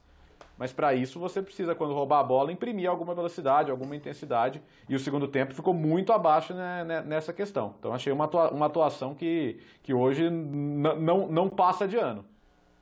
É, eu acho que o Atlético como o Flamengo, ele é um time ainda muito alicerçado nas, nas potencialidades dos seus jogadores mais capazes. Como o Atlético tem muitos, esses dois que o Léo falou, eu assino embaixo, são muito acima da média no futebol brasileiro. Então, num jogo, por exemplo, como hoje, que o Atlético não faz uma grande partida do ponto de vista coletivo, eu nem acho que o Atlético foi mal escalado, eu não acho que o Atlético foi mal na ideia de jogo. O Savarino pelo lado funciona bem. O Zarate pode jogar pelo lado, pode jogar pelo meio, funciona bem também, né, em ambas as formas, hoje jogando um pouquinho mais pelo lado. É, não, mas o time coletivamente não conseguiu render. Mas numa jogada desses jogadores fez a diferença. Eu acho que no segundo tempo o Cuca ele abre mão do jogo mais inteligente para fazer um jogo reativo, mesmo contra o Cuiabá. O problema é que o time reagiu mal. Né? Na marcação ele foi razoável e o time reagiu mal porque coletivamente ele ainda precisa evoluir. É, é óbvio, por exemplo, chega o Júnior Alonso, o time tem mais saída de bola, tem mais segurança defensiva. Para mim, dos reforços que vêm das seleções, esse é o principal deles, é o que mais faz falta para o Atlético. O Vargas, pro, pro Atlético, no Atlético ainda não foi Vargas, o, o Vargas que pode ser. Mas é óbvio também, é mais uma opção interessante. interessante. E, e, o time, quando crescer do ponto de vista coletivo, ele vai começar a fazer mais a diferença nesse aspecto e, tornar, e vai tornar-se mais forte ainda. Agora, o Atlético é um time que oscila muito. E quanto à ausência do Nacho, só pontuar para o Jean, os jogos ruins do Atlético, o Léo pode me corrigir, eu não lembro de todas as formações que ele citou antes. Por exemplo, o Atlético fez um baita jogo no meio de semana, baita uhum. primeiro tempo no meio de semana, né? Jogaço, jogo em nível de campeão brasileiro. Mas quando ele foi mal nas outras partidas, foi exatamente quando ele não teve o Nacho, né? Foi, a, foi o período que ele estava se recuperando da Covid, né? Que ele estava em isolamento. E foram jogos é, não, de fato dizer, não é coincidência, ruins. né? É não, muita é. diferença é... ali em campo. Eu acho que ele faz até mais diferença do que o Hulk quando você pensa no jogo coletivo, em tornar Concordo. o time inteligente. O Hulk é um jogador mais decisivo. É, acho até, acho, até que, acho até que o Nacho mascara algumas dificuldades de, de, organização que o Atlético tem, por exemplo, contra adversários um pouco mais fechados, o que vai ser uma realidade, né? Contra, contra jogadores assim, a maioria dos times vai, vai entrar para se defender, a não ser que você coloque o jogo a seu favor, como foi hoje contra o Cuiabá. Tanto que, o, tanto que o, a mudança do, da postura no segundo tempo em função do placar foi, foi gritante. Então, tem, tem torcedor fazendo corrente de oração já. Não sei qual é a fé do torcedor, mas perder o Nath para as próximas rodadas seria, pensando em, em, em, Flamengo e em Boca, seria terrível. É, já que você falou de torcedor, o Bertozzi, está aqui o Cristiano Santos dando boa noite para todos nós aqui. Boa noite, Cristiano. Ele diz o seguinte: erro do Galo foi o Cuca tirar o Savarino depois da lesão do uhum. Nacho. No segundo tempo, o Galo não chutou no gol do Cuiabá. E manda abraço para todo mundo. Deixa Tem lógica, era uma opção interessante para o contra-ataque. É, Tem lógica. É. é. Não é, não é Biner? E o, o Biadione Rangel, lá vem pedrada aqui, ó. Quero saber se vocês ainda defenderão o arremedo de técnico chamado Rogério Ceni. Está dizendo aqui o Biagioni. Últimos quatro jogos, três derrotas. Próxima será derrotado também. Já está antecipando aqui o Biagioni Rangel. Então vamos fazer o seguinte: nós vamos entrar aqui no assunto Fla-Flu. Fluminense venceu por 1 a 0 e na sequência a vitória do Palmeiras no Recife diante do esporte. Vamos começar com Rogério Ceni, o técnico do Flamengo. Aqui no Linha de Passe. Fala, Ceni. Finalizamos 21 vezes só no gol. Realmente eu não. Né, a média nossa de finalizações é sempre muito alta, quase o dobro de todos os adversários que a gente enfrenta, na maioria das vezes, né? É, não sei te dizer como é que o Pedro não conseguiu finalizar alguma bola eu lembro de uma apenas que ele finalizou, o goleiro defendeu. Teve na área, teve bola rodou a área várias vezes, né? Infelizmente, eu não vejo também se for outro que finalizar também não vejo problema nenhum. Bruno Henrique finalizou, por exemplo, no contra-ataque, cara a cara. Michael finalizou, né? É, o importante é que se faça gols. Infelizmente nós finalizamos bastante, mas não tivemos a precisão para concluir em gol essas finalizações. Seja com Pedro, seja com qualquer outro atleta. Assim como o Gustavo num cabeceio, como o Rodrigo Caio numa virada de dentro na marca do pênalti. É, nós tivemos grandes oportunidades de gol. Infelizmente, como na maioria dos jogos, pecamos muito em finalização. Principalmente se tratando de Flamengo, né? A gente quer sempre estar tá vencendo. A gente não nem faz contas se tem muitos jogadores fora, se tem muitos desfalques ou não. O Flamengo entra em campo sempre com o objetivo de vencer cada ponto que você deixa para trás, logicamente. Você vê que no ano passado nós ganhamos por um ponto, né? O campeonato só, né? Ah, então, cada ponto que você deixa para trás, é, sem dúvida nenhuma, assim como cada vitória que você conquista, ela é muito importante. É, infelizmente, nós dominamos o jogo mais uma vez, como a gente vem fazendo quase todas as partidas, sempre tocando muito bem a bola, chutando muito a gol, criando oportunidades a bola não entra, no último minuto você, ou nos acréscimos, não sei exatamente qual minuto, mas nos acréscimos você acaba sofrendo. Eu treino bastante finalização e eu quero continuar sendo superior a todos os adversários que eu enfrente, independente do time que eu tenha. Quero continuar sendo propositivo, quero continuar tentando ter mais oportunidades, mais controle de jogo do que o adversário. É, e eu espero que, no momento correto, as as finalizações que a gente cria, as chances que a gente cria, que elas possam ser convertidas em gol. O Edmarcos Tomás está dizendo: o Flamengo está ficando muito longe do pelotão de cima da tabela. A diretoria tem que agir rápido para arrumar o elenco antes que seja tarde demais para a sequência do campeonato. André Kifuri, um grande clássico, Neoquímica Arena, em São Paulo, Flamengo e Fluminense, o time do Roger levou a melhor com este gol do André que nós estamos acompanhando aí. 1 a 0 Fluminense. André. É, gol no finalzinho, Fluminense vence o clássico, é, uma atuação e, e, um resultado que certamente vão estimular demais o Fluminense, que, como disse o próprio Roger recentemente, não vinha jogando bem, tinha perdido a sua intensidade característica e sem ela esse elenco não consegue é, produzir boas atuações como nós já vimos nessa temporada, tanto em Libertadores como no próprio Campeonato Brasileiro. E eu não sei, evidentemente, é, só quem sabe disso é, é a comissão técnica do Fluminense, os jogadores também, é claro, se a ideia para enfrentar o Flamengo hoje era suportar o maior volume e a superioridade técnica que o Flamengo teria, mesmo com uma escalação muito desfalcada, mesmo com os seus principais eh, jogadores ainda ausentes, pelo tempo que fosse necessário para poder ter um pouco mais de chance já na parte final do jogo, para o Roger fazer aquelas substituições que tradicionalmente ele faz, trocando homens de frente, trocando homens de lado, reoxigenando o time, né? O Fluminense tem alguns jogadores já de mais idade e o Roger tem feito essas substituições de maneira quase que, é, entre aspas, obrigatória. Então ele fez isso hoje de novo, fez essas trocas, o Fluminense ganhou um pouco de oxigênio, teve mais fôlego num trecho do jogo em que o Flamengo já estava frustrado. E eu acho que essa é a palavra é, que se aplica ao futebol do Flamengo hoje. É um futebol que frustra, mesmo com essas, essas, essas considerações que o Rogério fez as 21 finalizações, o maior controle, a maior posse. É, o, Flamengo quase sempre é esse time né, nas partidas em que atua. Mas eu acho que não há dúvida, deveria jogar melhor, mesmo levando em conta que o Flamengo teve é, um choque no seu meio de campo, que eu não sei se outros times do futebol brasileiro conseguiriam suportar. Agora piorado, agravado com a ausência do Diego por lesão. Então são convocações que devastaram especialmente o meio de campo. Hoje o Arão, que é uma opção pessoal, autoral do Rogério como zagueiro, jogou como volante para estabilizar um pouco esse setor, né? É, e independentemente, independentemente das funções do Arão, se ele recua para fazer uma saída com três, se ele não recua, se ele tem bom passe, se não tem, se ele consegue se readaptar tranquilamente a uma função de meio de campo depois de jogar como zagueiro ou não, na verdade, é uma decisão que o Rogério teve de tomar por necessidade, porque senão ele ainda mais des, é, desconfiguraria o seu meio de campo é, se ele fizesse a escolha por outros jogadores.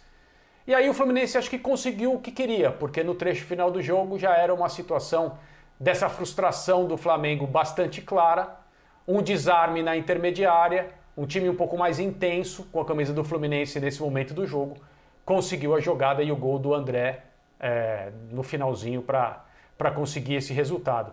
O Fluminense vai evidentemente se alimentar disso e deve fazer, e deve fazer isso mesmo, porque é, hoje, digamos, independentemente de ser esse, de ter sido esse o plano, vamos aguentar o Flamengo do tempo que for necessário e quando tivermos uma oportunidade, é, vamos aproveitar. Foi o que o Fluminense conseguiu fazer. É, se você tem um jogador como, como um Nenê, né, que você sabe que não vai conseguir contar bem os 90 minutos e nem sempre, você pode colocá-lo nesse contexto, né, com o adversário baixando um pouquinho mais a guarda, te dando os espaços e para colocar as bolas que ele coloca, acho que é, é sensacional. Ele tá, foi muito bem usado hoje.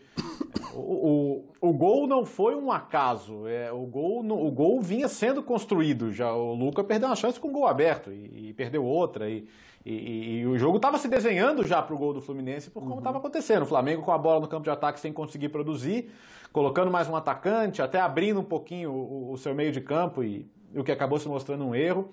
Mas não, não, caiu do céu a vitória do Fluminense. Ela foi plena e merecidamente construída. O ponto é que, assim, eu acho que quando o Rogério fala, ah, eu quero sempre jogar assim, ok. É, e acho que não é essa a questão. Eu, como, como, como o André tuitou outro dia, quando a Espanha mete cinco gols, ninguém fala que é um problema o estilo de jogo. A questão é como você vai executar, né? como você vai transformar em, em, em algo produtivo a sua maneira de jogar. É, porque simplesmente citar finalizações pode causar alguma distorção na análise. Por isso que eu gosto de, de outras métricas, como os gols esperados. Porque se somar as 21 finalizações do Flamengo, você não tem um grande número ali de expectativa de gols. Você, você teve a, a chance clara, foi o Bruno Henrique ali que, que o Marcos Felipe defendeu bem isso no comecinho do jogo, com 10, 11 minutos. Fora isso, é, são as meias chances, são chutes especulativos, não, não são, não é aquela, aquela, aquele chute que tira, que prende o grito na garganta do torcedor. Esses foram poucos hoje. É, o Léo. Poucos. É, então, Berto, fala, Tian, desculpe. Não, é, é, não, só que assim, eu acho que até a argumentação do Ceni, se o jogo tivesse sido todo como ele transcorreu no primeiro tempo, tava beleza. Aí eu acho que tudo uhum. bem. Porque de fato no primeiro tempo o Flamengo produziu muito mais, o Flamengo não deixou o Fluminense jogar, né? O Fluminense teve uma chance naquela cabeçada do Fred. E você querer manter e impor aquele que você imagina ser o estilo melhor para vencer uma partida, né? A opção tática melhor para vencer uma partida. Acho que o time mais poderoso sempre tem essa premissa, né? De falar, bom, eu com o time que eu tenho, eu posso ganhar o jogo atuando dessa maneira. Se tivessem sido 90 minutos dessa maneira, eu acho que tava beleza a entrevista dele. Mas a questão para mim é justamente o segundo tempo. Porque, como disse o Léo, o segundo tempo estava anunciando o gol do Fluminense. Uhum. O segundo tempo, a gente viu o Fluminense tendo uma, duas, três, quatro chances no contra-ataque. E aí, de novo, talvez tenha também uma questão física porque esses caras do Flamengo, pela ausência dos titulares, eles estão jogando bastante. Não consigo, como muita gente apontou, é, ver nas substituições o grande erro do Ceni. Eu já disse que eu não gosto do Rodrigo Muniz com o Pedro. Aí eu acho que são dois centroavantes mesmo, não é a mesma discussão é. que havia com o Gabigol. Mas você olha para o banco do Flamengo e vai dizer: bom, você vai morrer com o Muniz no banco? Não vai. Ou você vai tirar o Pedro? Não vai. Gente reclamando da saída do João Gomes. Cara, do jeito que estava o jogo, o Flamengo jogando daquela maneira, com o João Gomes pendurado, para ele ser expulso, era, ó, rapidinho. Então, eu não acho que o problema nesse jogo específico tenha estado nem nas substituições, nem na escalação, porque, como disse o André, para mim, pelo menos, colocar o Arão no meio fazia sentido nesse contexto que você perde o Diego, que você não tem o Thiago Maia ainda jogando bem, é, fisicamente bem para jogar os 90 minutos.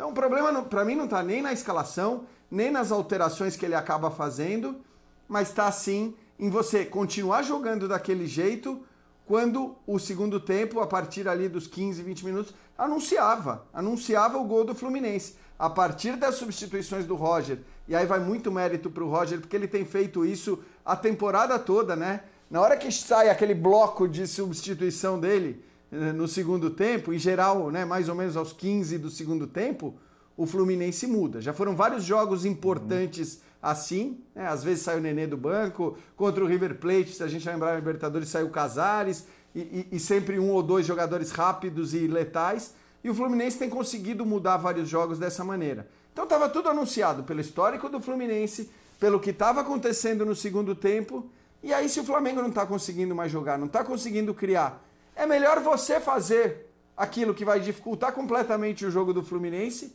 que é você baixa as linhas explora a velocidade dos caras que você tem na frente. Porque o Flamengo tinha o Michel, o Flamengo tinha o Bruno Henrique, né? Que ainda que não estivessem bem, são jogadores com capacidade para fazer isso. Então, para mim, o maior questionamento ao Ceni nesse jogo é a postura do Flamengo no segundo tempo, mesmo depois de ter sido muito alertado sobre o que poderia acontecer.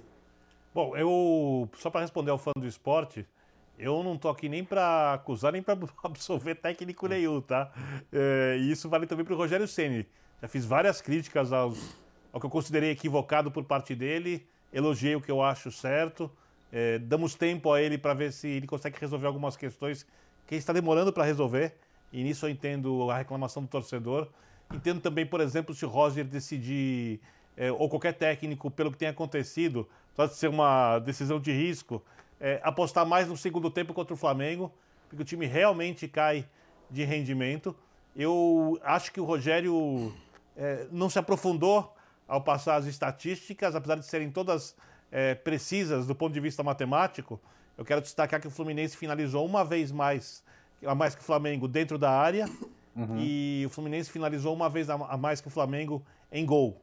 Então, quando a gente, vê de, quando a gente fala de chances claras, eu não vejo o Flamengo melhor que o Fluminense na partida. Ao contrário, eu vejo um jogo bem equilibrado e, como os colegas já disseram, com um segundo tempo que, a partir de um certo momento, é, anuncia o, o, gol do Fluminense. Poderia nem ter acontecido, mas o Roger, quando ele troca e coloca o time com mais velocidade, ele aumenta as chances disso acontecer. E o Rogério, aí eu vou muito na linha do que o Jean disse, faltou a ele ser um pouco mais estrategista, né? Entender a hora de baixar suas linhas, quem sabe manter o Michel mais para o contra-ataque, como ele fazia muito bem nos tempos do Goiás, usando o Bruno Henrique do outro lado para isso, com jogadores com velocidade para esse tipo de lance, tornando o jogo desconfortável para o Fluminense, fazendo aquilo que o treinador do Fluminense, o Roger, não gostaria que o Flamengo fizesse. Mesmo que ele conseguisse, se ele conseguisse fazer um gol com o Flamengo mais recuado, mas não é aquilo que ele queria que o Flamengo fizesse. O Rogério fez exatamente aquilo que o treinador adversário imaginava e o treinador apresentou os seus argumentos com as suas trocas e foi eficaz. Então, eu entendo a irritação do torcedor do Flamengo. É, eu também quero destacar, e aí nem era necessário, mas parece que se esquece e é fundamental, que o Flamengo atuou sem três dos seus principais jogadores. Se for tirar o Everton Ribeiro desse pacote dos três jogadores, porque não fez uma grande temporada pelo Flamengo ainda, sem dois dos seus jogadores essenciais, para execução dos. Pra, sem três dos seus jogadores essenciais, desculpe. O Gabigol também, eu estava pensando no Arrascaeta e no Diego. É, três quatro, dos seus jogadores né? Diego, Gabigol, Arrascaeta, é. Isla, Everton, é e ainda dizem até... que Bruno Henrique não jogou bem. É bastante. Que é uma diferença, que, que, que, que Prieto, é uma diferença técnica enorme para a ideia de jogo do Rogério. Mas claro. como a gente falou sobre o São Paulo, né, como a gente também criticou o Cuca por não adotar um sistema que a gente achou mais legal para o segundo tempo do jogo de hoje, a gente fala do Rogério também, que é, ele não conseguiu lidar com as circunstâncias, com essas faltas de jogadores do seu elenco, com as circunstâncias do jogo, e fez um, uma, um segundo tempo como o Fluminense gostaria que fosse. Podia ter feito um gol, podia ter vencido o jogo, mas no final das contas aconteceu aquilo que o campo parecia dizer há algum tempo e que o treinador do Flamengo não quis ver. Bom, o Roger do Fluminense venceu o jogo. O trabalho do Roger no Fluminense é muito bom. Né? Neste momento, fica à frente do Flamengo, um ponto na classificação do Campeonato Brasileiro, mas tem dois jogos a mais também. E, mas eu não me canso de lembrar o trabalho do Roger na Comebol Libertadores da América, uma classificação fantástica. Hoje, vitória na Neoquímica Arena e o Roger fala agora no microfone da ESPN Brasil. Vamos lá. Acontece porque é característica da equipe do Flamengo, primeiro pressionar muito e quando perde a bola buscar retomar em bloco alto. Né? E, e, a gente não conseguiu organizar essas ações com mais lucidez para, sobretudo, os momentos que nós conseguimos inverter o corredor da onde nós estávamos e fizemos a bola entrar no outro lado, a gente conseguiu progredir, chegar no terço final e, e perto do gol do, perto do gol do, do Flamengo na primeira etapa, mas em outros momentos que a gente dava na zona central para o Flamengo pressionar de frente, havia uma retomada, né? Então, mas não é planejado e a gente tem que contextualizar sempre com, com o adversário, com a, com a capacidade do adversário, com o tipo de jogo, de proposição do adversário. É, gostaria eu de poder ter ficado mais com a bola, né, poder fazer o Flamengo sofrer um pouco através da posse, né, mas a característica do nosso time, né, pelos atletas que nós temos, não, não nos permite muitas vezes ter esse tipo de jogo. A gente tem que se adaptar ao que a característica dos nossos jogadores nos permite. Né. Na segunda etapa, né, buscando, como eu disse, um pouco mais a velocidade, né, em função até do Flamengo está uh, buscando o seu gol, a gente teve espaço e conseguiu aproveitar as costas, né? Foram dois tempos distintos, mas não menos importantes. Né? Como eu disse, fomos premiados com um gol no final, que nos deu essa vitória no clássico que, como eu disse, recoloca, recoloca nos trilhos o que, o que saiu logo ali atrás. Daí o técnico Roger falando aqui no Linha de Passe a vitória do Fluminense por 1 a 0 no Flamengo. O Bertozzi, hum. A, a questão Pedro, ficamos aqui tanto tempo né, nos programas da ESPN Brasil, da ESPN, discutindo Pedro, seleção olímpica, vai, não vai, vai, não vai, não vai. Fica no Flamengo. Mudou alguma coisa no comportamento do Pedro? Eu não digo comportamento, é, a, a, a, aquele momento que ele ficou bravo no campo pela é, substituição, mas com a bola, no jogo, mudou alguma coisa, Pedro? Eu, eu, eu, eu, eu seria muito desonesto se tentasse atribuir qualquer queda de rendimento ou de desempenho do Pedro ao fato dele ter ficado fora dos Jogos Olímpicos, o que é uma prerrogativa do clube e ele, como, como jogador do clube, tem direito de ficar chateado, é um ser humano, comemorou muito a, a convocação, mas a gente também quer fazer um monte de coisa e não pode, cara. A gente, a gente deixa de fazer outras coisas, até profissionalmente, porque nós temos um, um, um vínculo maior que nos impõe. Então, a frustração em função das suas obrigações profissionais, ela sempre vai existir, mas não, não, não, não creio nem por um minuto que isso esteja influenciando no desempenho. Pode influenciar quando ele, quando ele reage mal ao sair, é, pode influenciar num monte de coisa, mas assim, eu, eu acho que né, eu não seria, não seria honesto com o jogador e nem com, e, nem por não ter essa informação, né?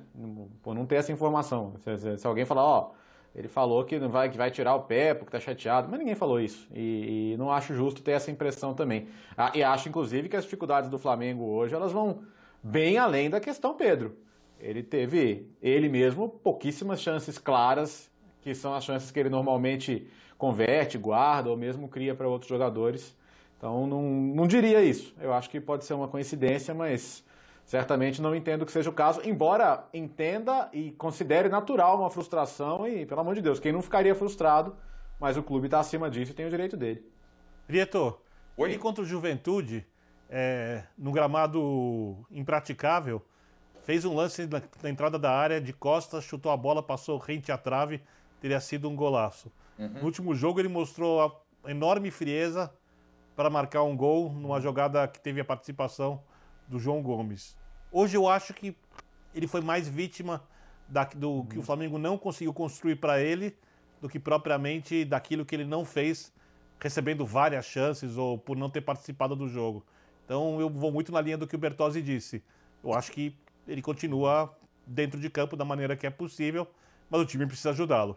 É, e outra coisa, Birner, eu acho que assim, primeiro é o que vocês falaram, não tem nenhum lance no, no jogo que indique falta de concentração uhum. ou falta de vontade, que poderiam ser as duas coisas a levar o Pedro, né, a, por exemplo, desperdiçar gols. Ele não desperdiçou gols. De fato, o Flamengo finalizou muito, mas como disse o Léo, não foram finalizações também cara a cara, não foram gols eh, claros perdidos por seus atacantes.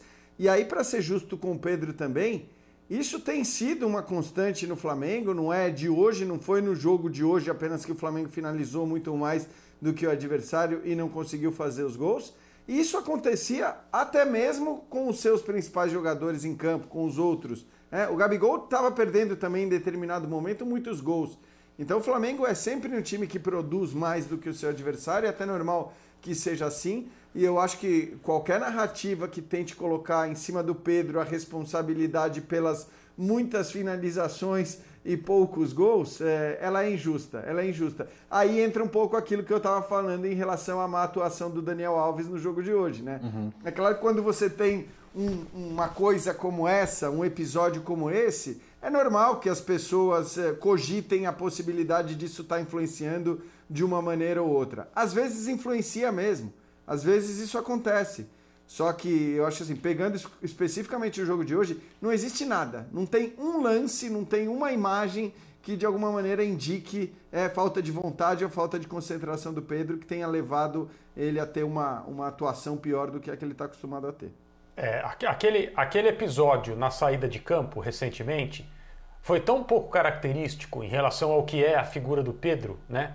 E eu, eu estou falando da figura pública. Uhum. O jogador que sempre esteve à disposição, que sempre fez o máximo, você percebia em campo, para aproveitar os minutos que teve naquela época já distante, em que o Flamengo tinha todos os seus jogadores à disposição, principalmente no setor de ataque, evidentemente, que sempre fez questão porque conseguiu aproveitar a imensa maioria desses minutos de deixar um probleminha, entre aspas, para a comissão técnica resolver, o que fazia com que nós aqui em programas como esse ficássemos falando sobre as possibilidades de escalação, sempre sem falar um A, sempre sem deixar claro que havia ali qualquer insatisfação, qualquer problema. Comentamos isso aqui, aliás. É um jogador que aparentemente é muito, muito profissional. Então, aquele momento de sair de campo, meio que chutando tudo e tal, criando até uma situação, porque foi, né, houve a comparação entre o que tinha acontecido, até nas palavras do Rogério, quando foi o Gabriel Barbosa que saiu de campo dessa maneira, e o Rogério, no caso do Pedro, falou é inaceitável, não dá, não pode, é feio, desrespeitoso e tal. Eu acho que aquilo foi um momento no qual ele se, ele se descontrolou. Não acho que seja algo proposital para externar uma insatisfação e criar um clima é, mesmo porque a diretoria do Flamengo diz que desde o início ele sempre soube que o Flamengo não, se, não o liberaria para jogar é, a Olimpíada de Tóquio. E ali eu acho que ele perdeu um pouco o controle. Aparentemente já tudo voltou ao normal. Perfeito, André. Então, na opinião do linha de passe aqui, já tiraram aqui da tela, já tirou, já tirou. Não tem nada a ver aí, Tóquio, Olimpíada, o Pedro com a, a, o Flamengo na atualidade com jogos que não vence ou jogos que perde. De acordo com o Bertozzi, Jean, André, Ibiner e eu, endosso o rubrico embaixo. O Pedro tá legal, cabeça dele não tem nada de afetado por conta de não ir para Tóquio. Nós é que vamos para o intervalo e na volta está aqui o Palmeiras. Verdão vence e cola na liderança. Vamos falar do Palmeiras na sequência. Continue com a gente. Até já.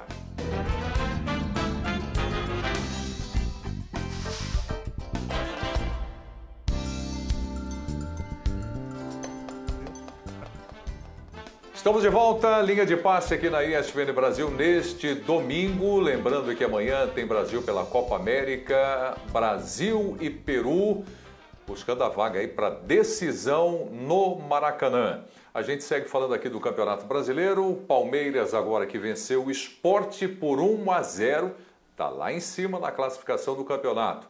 Abel Ferreira falando aqui no linha. Vamos a Porto Alegre e jogamos com 5, 6 graus, chegas aqui e apanhas 30. Uh, eh, mais que tudo, dar os parabéns aos jogadores pelo sacrifício, pela qualidade de jogo que tivemos em muitos momentos, sobretudo na primeira parte, tivemos momentos de muito boa qualidade. Uh, sabíamos que ia ser um jogo extremamente difícil. Vai ser um jogador que vai ter um, um jogo que vai ter impacto no futuro, porque posso-vos dizer que o Danilo Barbosa Uh, jogou 15, 20 minutos e estava com dores incríveis no tendão daqueles. Isto demonstra bem o desgaste que, esta, que este campo provoca nos jogadores. E volto a dizer, junto-me ao Tite, Tite, estou contigo. Se queremos melhorar ainda mais o futebol brasileiro, temos que melhorar as condições onde, onde, queremos, onde queremos jogar. Foi mesmo uma oferta. 2 uh, milhões e meio de euros. Era quanto me pagavam para eu sair do Palmeiras. Posso-vos dizer que tenho trabalho para fazer no Palmeiras. Já disse que Palmeiras é um estilo de vida. Enquanto me sentir bem aqui, eu vou continuar aqui. Também já vos disse, quando for problema, deixe de ser problema no outro dia. Não vai haver problema nenhum em resolvermos. Quando eu sentir que sou um problema no clube, assim como recusei estas ofertas para poder sair, também saio pelos meus próprios pés. Mas como vos disse, para mim é um estilo de vida, sinto-me bem no clube e há trabalho que temos que fazer, há trabalho que os meus jogadores a fazer, é isso que nós vamos procurar fazer. Em relação ao campeonato, uh, vocês aqui é 8,80, não é? Hoje és o maior, amanhã és um, uma porcaria e nós não. Nós sabemos que queremos, sabemos o que temos que fazer, ainda, está, ainda é muito cedo, isto é uma maratona e eu só quero olhar para a tabela classificativa. No último jogo é que eu vou olhar para a tabela. Até lá, como disse, há muito trabalho ainda para fazer por todos. Há trabalho a fazer pelo treinador, há trabalho a fazer pelos jogadores e há trabalho a fazer pela direção. Portanto, todos juntos, este este, estes três, precisamos ainda de continuar a trabalhar para, para, para continuar num clube que nos obriga a ganhar todos os jogos. Eu continuo gostando das entrevistas do Abel Ferreira. o Abel, acho que agora pela primeira vez, hein, Bina? Pela primeira vez ele sentiu. É, num dia você joga 5, 6 graus em Porto Alegre, no outro 30 graus no Recife. Aqui no Brasil é assim, Abel. Falou sobre o Fenerbahçe que ele se sente bem aqui. É um estilo de vida o Palmeiras. E eu não, sei, eu não entendi se ele falou imprensa ou vocês, mas eu acho que sim, ele falou. É, é 8 ou 80. Num dia é o melhor, no outro é uma porcaria. É, Abel, foi da imprensa que ele falou, Jean? Também, né? Parece que também. sim. Também, também, né? Por favor, parte da imprensa, por uhum. favor. Parte. 1 a 0 hoje, Jean Oddi. É, acho que assim, para o Palmeiras tem sido importantíssimo conseguir vencer os seus jogos, mesmo com as dificuldades citadas pelo Abel, e aí vale dizer que o Palmeiras também no aspecto físico, por tudo que fez no, no começo do, deste ano, já ia falar ano passado, né, tem uma carga muito grande aí de desgaste dos seus jogadores, tem desfalques importantes e vai sair é, dessa, dessa, desse bloco de jogos com desfalques ou seja, vai ter de volta. O Everton não ainda, mas vai ter de volta o Vinha. Vai ter de volta o Gustavo Gomes. Vai passar a contar com o Dudu a dois pontos eh, da liderança do, do Campeonato Brasileiro. Então, quer dizer, conseguiu sair de um momento crítico, teoricamente, mais crítico para os times que cedem mais jogadores às seleções, é, é, é muito próximo ali da liderança do Campeonato Brasileiro. Eu acho, assim como o Léo falou em relação ao Atlético, eu acho que o Palmeiras em alguns momentos pode apresentar mais. Eu acho que em alguns momentos o Palmeiras dá muito espaço para o adversário e permite que um adversário mais frágil, como é o caso do esporte, possa eventualmente empatar um jogo como esse. Agora, é, é a crítica, eu acho que pode se fazer ao Abel por algumas substituições que ele faz em alguns momentos. Né? Então hoje a saída do Scarpa, a entrada do Danilo Barbosa, achei que a entrada do Vitor Luiz no lugar do Davidson, naquele momento acabou chamando o esporte. Mas é, é uma escolha que tem dado certo, porque ele tem conseguido uh, se defender quando faz esse tipo de coisa. Acho que a defesa hoje é uma defesa muito mais frágil do que será na hora que tiver o Vinha e o Gustavo Gomes de volta. E de resto, o Abel vem fazendo um ótimo trabalho, como eu sempre digo. Porque para quem pedia variações de jogo, para quem pedia que ele encontrasse alternativas, ele vem mostrando isso. Jogo a jogo ele encontra alternativas diferentes. Hoje ele atua novamente né, com os dois meias, mas com o Veiga mais aberto pelo lado direito. Ele tem aquele jeito clássico de jogar com dois homens à frente, eh, explorando os contra-ataques e a velocidade. Eh, ele tem aquele esquema, acho que para enfrentar times mais frágeis em casa, com os dois meias, Veiga e Scarpa e, e os três atacantes. E com isso ele vem conseguindo resolver seus jogos, vem conseguindo os resultados, também graças a um inspiradíssimo Gustavo Scarpa, né? É um jogador que vem fazendo o Campeonato Brasileiro no mais alto nível, é sem dúvida alguma o principal nome do Palmeiras depois dessas é. nove rodadas. E, e quero só alguns jogadores, como por exemplo o Rony, que uhum. certamente é titular do time e não tem começado todas as partidas, ou às vezes não começa as partidas, entra durante os jogos, por, por conta da questão física, porque era um jogador que estava no limite e é um cara decisivo. E o Palmeiras daqui a pouco tem as, as decisões ah, da Libertadores no mata-mata, que são essenciais. A prioridade do clube deve ser a Copa Libertadores. Esse ano, como não tem Copa do Brasil, ele vai poder gerenciar Libertadores e Campeonato Brasileiro, exatamente porque consegue levar, sem alguns jogadores, o time numa posição boa na competição por pontos corridos. Né? Então, é, quando você pensa em planejamento, eu acho que o planejamento é elogiável, independentemente de um ou de outro equívoco, ou pelo menos o que eu considero equívoco. Ele é um cara com muito mais acertos do que erros no Palmeiras desde que chegou. É, e, assim, eu queria só fazer eco ao que ele disse sobre os gramados e que o Tite já disse também, que alguns dos craques da Copa América já disseram também, porque fica, fica parecendo, ah, desculpa, que é isso, que é aquilo. É, tem, tem uma jogada que a gente viu agora há pouco nos melhores momentos, que a bola é passada rasteira pro Thiago Neves, ela chega quicando para ele. E ele isola o chute. É, é, é, o mínimo que se espera, né? Então, se, se, se realmente há essa conversa em relação aos clubes tomarem as rédeas do campeonato, organizarem a liga, que há muito tempo já devia ser feito, é, isso tem que ser uma discussão para ontem, né? Uma padronização, uma, uma qualidade mínima para que os jogadores possam oferecer o melhor espetáculo possível. Então é muito legal. E os técnicos têm que falar sobre isso sem medo de, de que vão falar que é desculpa. Então é até legal que ele fale numa vitória para ficar claro que essa não é a questão, que não é uma desculpa pelo resultado, mas é muito importante que se fale sim. Joga-se em campos no, no, futebol brasileiro que, que, que você não, não, não, conseguiria jogar uma pelada de esquina. E, e, se alguém acha que jogador bom joga em qualquer campo, é, é só uma falta de compreensão do que é o esporte profissional. Né? Se você e quer Léo, quando velocidade ele... e intensidade, você precisa é, do gramado é. bom. Desculpe, André. É, é lógico. E quando, ele, e quando ele fala sobre o Tite ele, transpo ele transporta a conversa para a Copa América, né? Sim. Então há jogadores é, de altíssimo perfil, os melhores dos seus países, gente como Neymar, Messi, Soares, Cavani, né? É, esses caras estão em, em, em, clubes importantíssimos da, da principal divisão, entre aspas, do futebol mundial, mas não é porque esses jogadores vieram ao Brasil para disputar um torneio que os estádios brasileiros e seus gramados merecem ser, merecem ser criticados dessa forma. Uhum. O Tite falou sobre essa situação específica, a ponto de solicitar abertamente, em uma entrevista coletiva, vista dentro e fora do Brasil, que a Comebol encontrasse um outro campo para a seleção brasileira jogar, contra algum adversário. Né? Mas o Tite fala em nome da seleção brasileira, é evidente. Então, imagine se isso acontece na Euro um treinador, o Roberto Mantini, por favor, uhum. arrumem um, outro campo para a gente jogar, porque esse aí que a gente tem jogado não dá. Os jogadores vão se machucar. Então é completamente inviável e é uma coisa absurda. Imagine se em lugares onde os campeonatos são respeitáveis e se dão ao respeito, independentemente do esporte, acontece esse tipo de coisa. Imagine os jogadores é, da NBA chegarem para jogar numa arena e sair uma parte da quadra. É ridículo. É. E é absolutamente impensável. Mas não. Quando o, o Abel, outra vez de maneira corajosa, Lembram que eu falei na semana passada aqui? A crítica feita ao calendário é uma medalha que o Abel tem e sempre terá?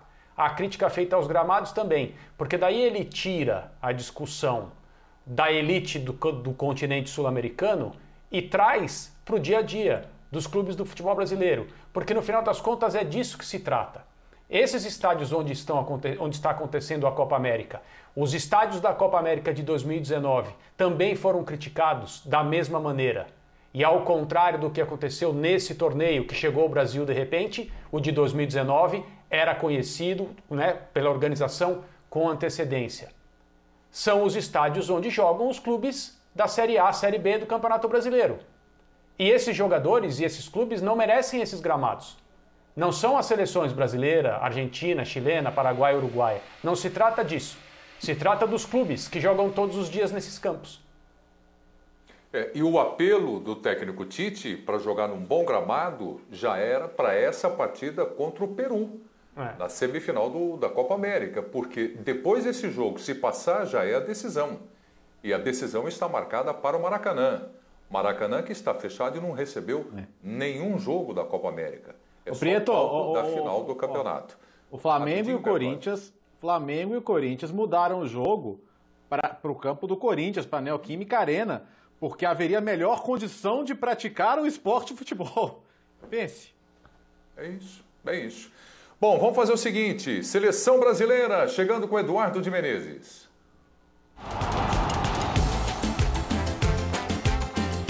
Olá, Prieto, boa noite para você, boa noite para os nossos comentaristas deste Linha de Passe, claro, para o telespectador, o fã de esporte que está acompanhando esse programa. E amanhã tem encontro marcado com a seleção brasileira, 8 horas da noite. A bola vai rolar para Brasil e Peru. Vale vaga na grande decisão da Copa América. Prieto, o técnico Tite faz mistério de novo e não divulga a escalação do time titular.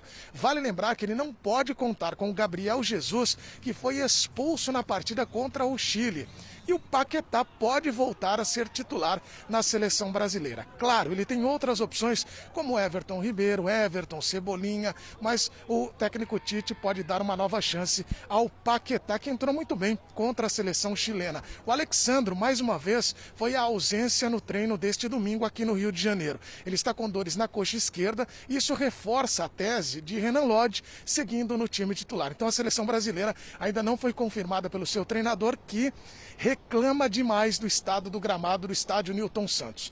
Nossa reportagem, com exclusividade, flagrou o momento em que a comissão técnica vai para o campo, chega para o gramado para uma avaliação. Técnico Tite, Kleber Xavier, eh, seus auxiliares também, Juninho Paulista e, claro, todo mundo observando o gramado. E nessa imagem, captada por Robson Celano, nosso repórter cinematográfico, podemos observar os testes acontecendo, assim como ocorreram testes antes da partida contra o Chile.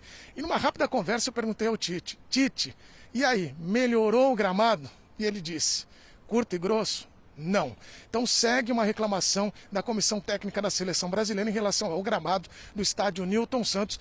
Também devemos lembrar que a CBF tentou mudar o local dessa partida, tirando aqui do estádio Newton Santos para de repente jogar no estádio do Maracanã. Não conseguiram porque o Maracanã está em reformas justamente para a final. Estas são as informações da seleção brasileira que joga nesta segunda-feira. Transmissão da ESPN Brasil. Brasil e Peru é um jogo que vale vaga para a grande decisão da Copa América, Prieto.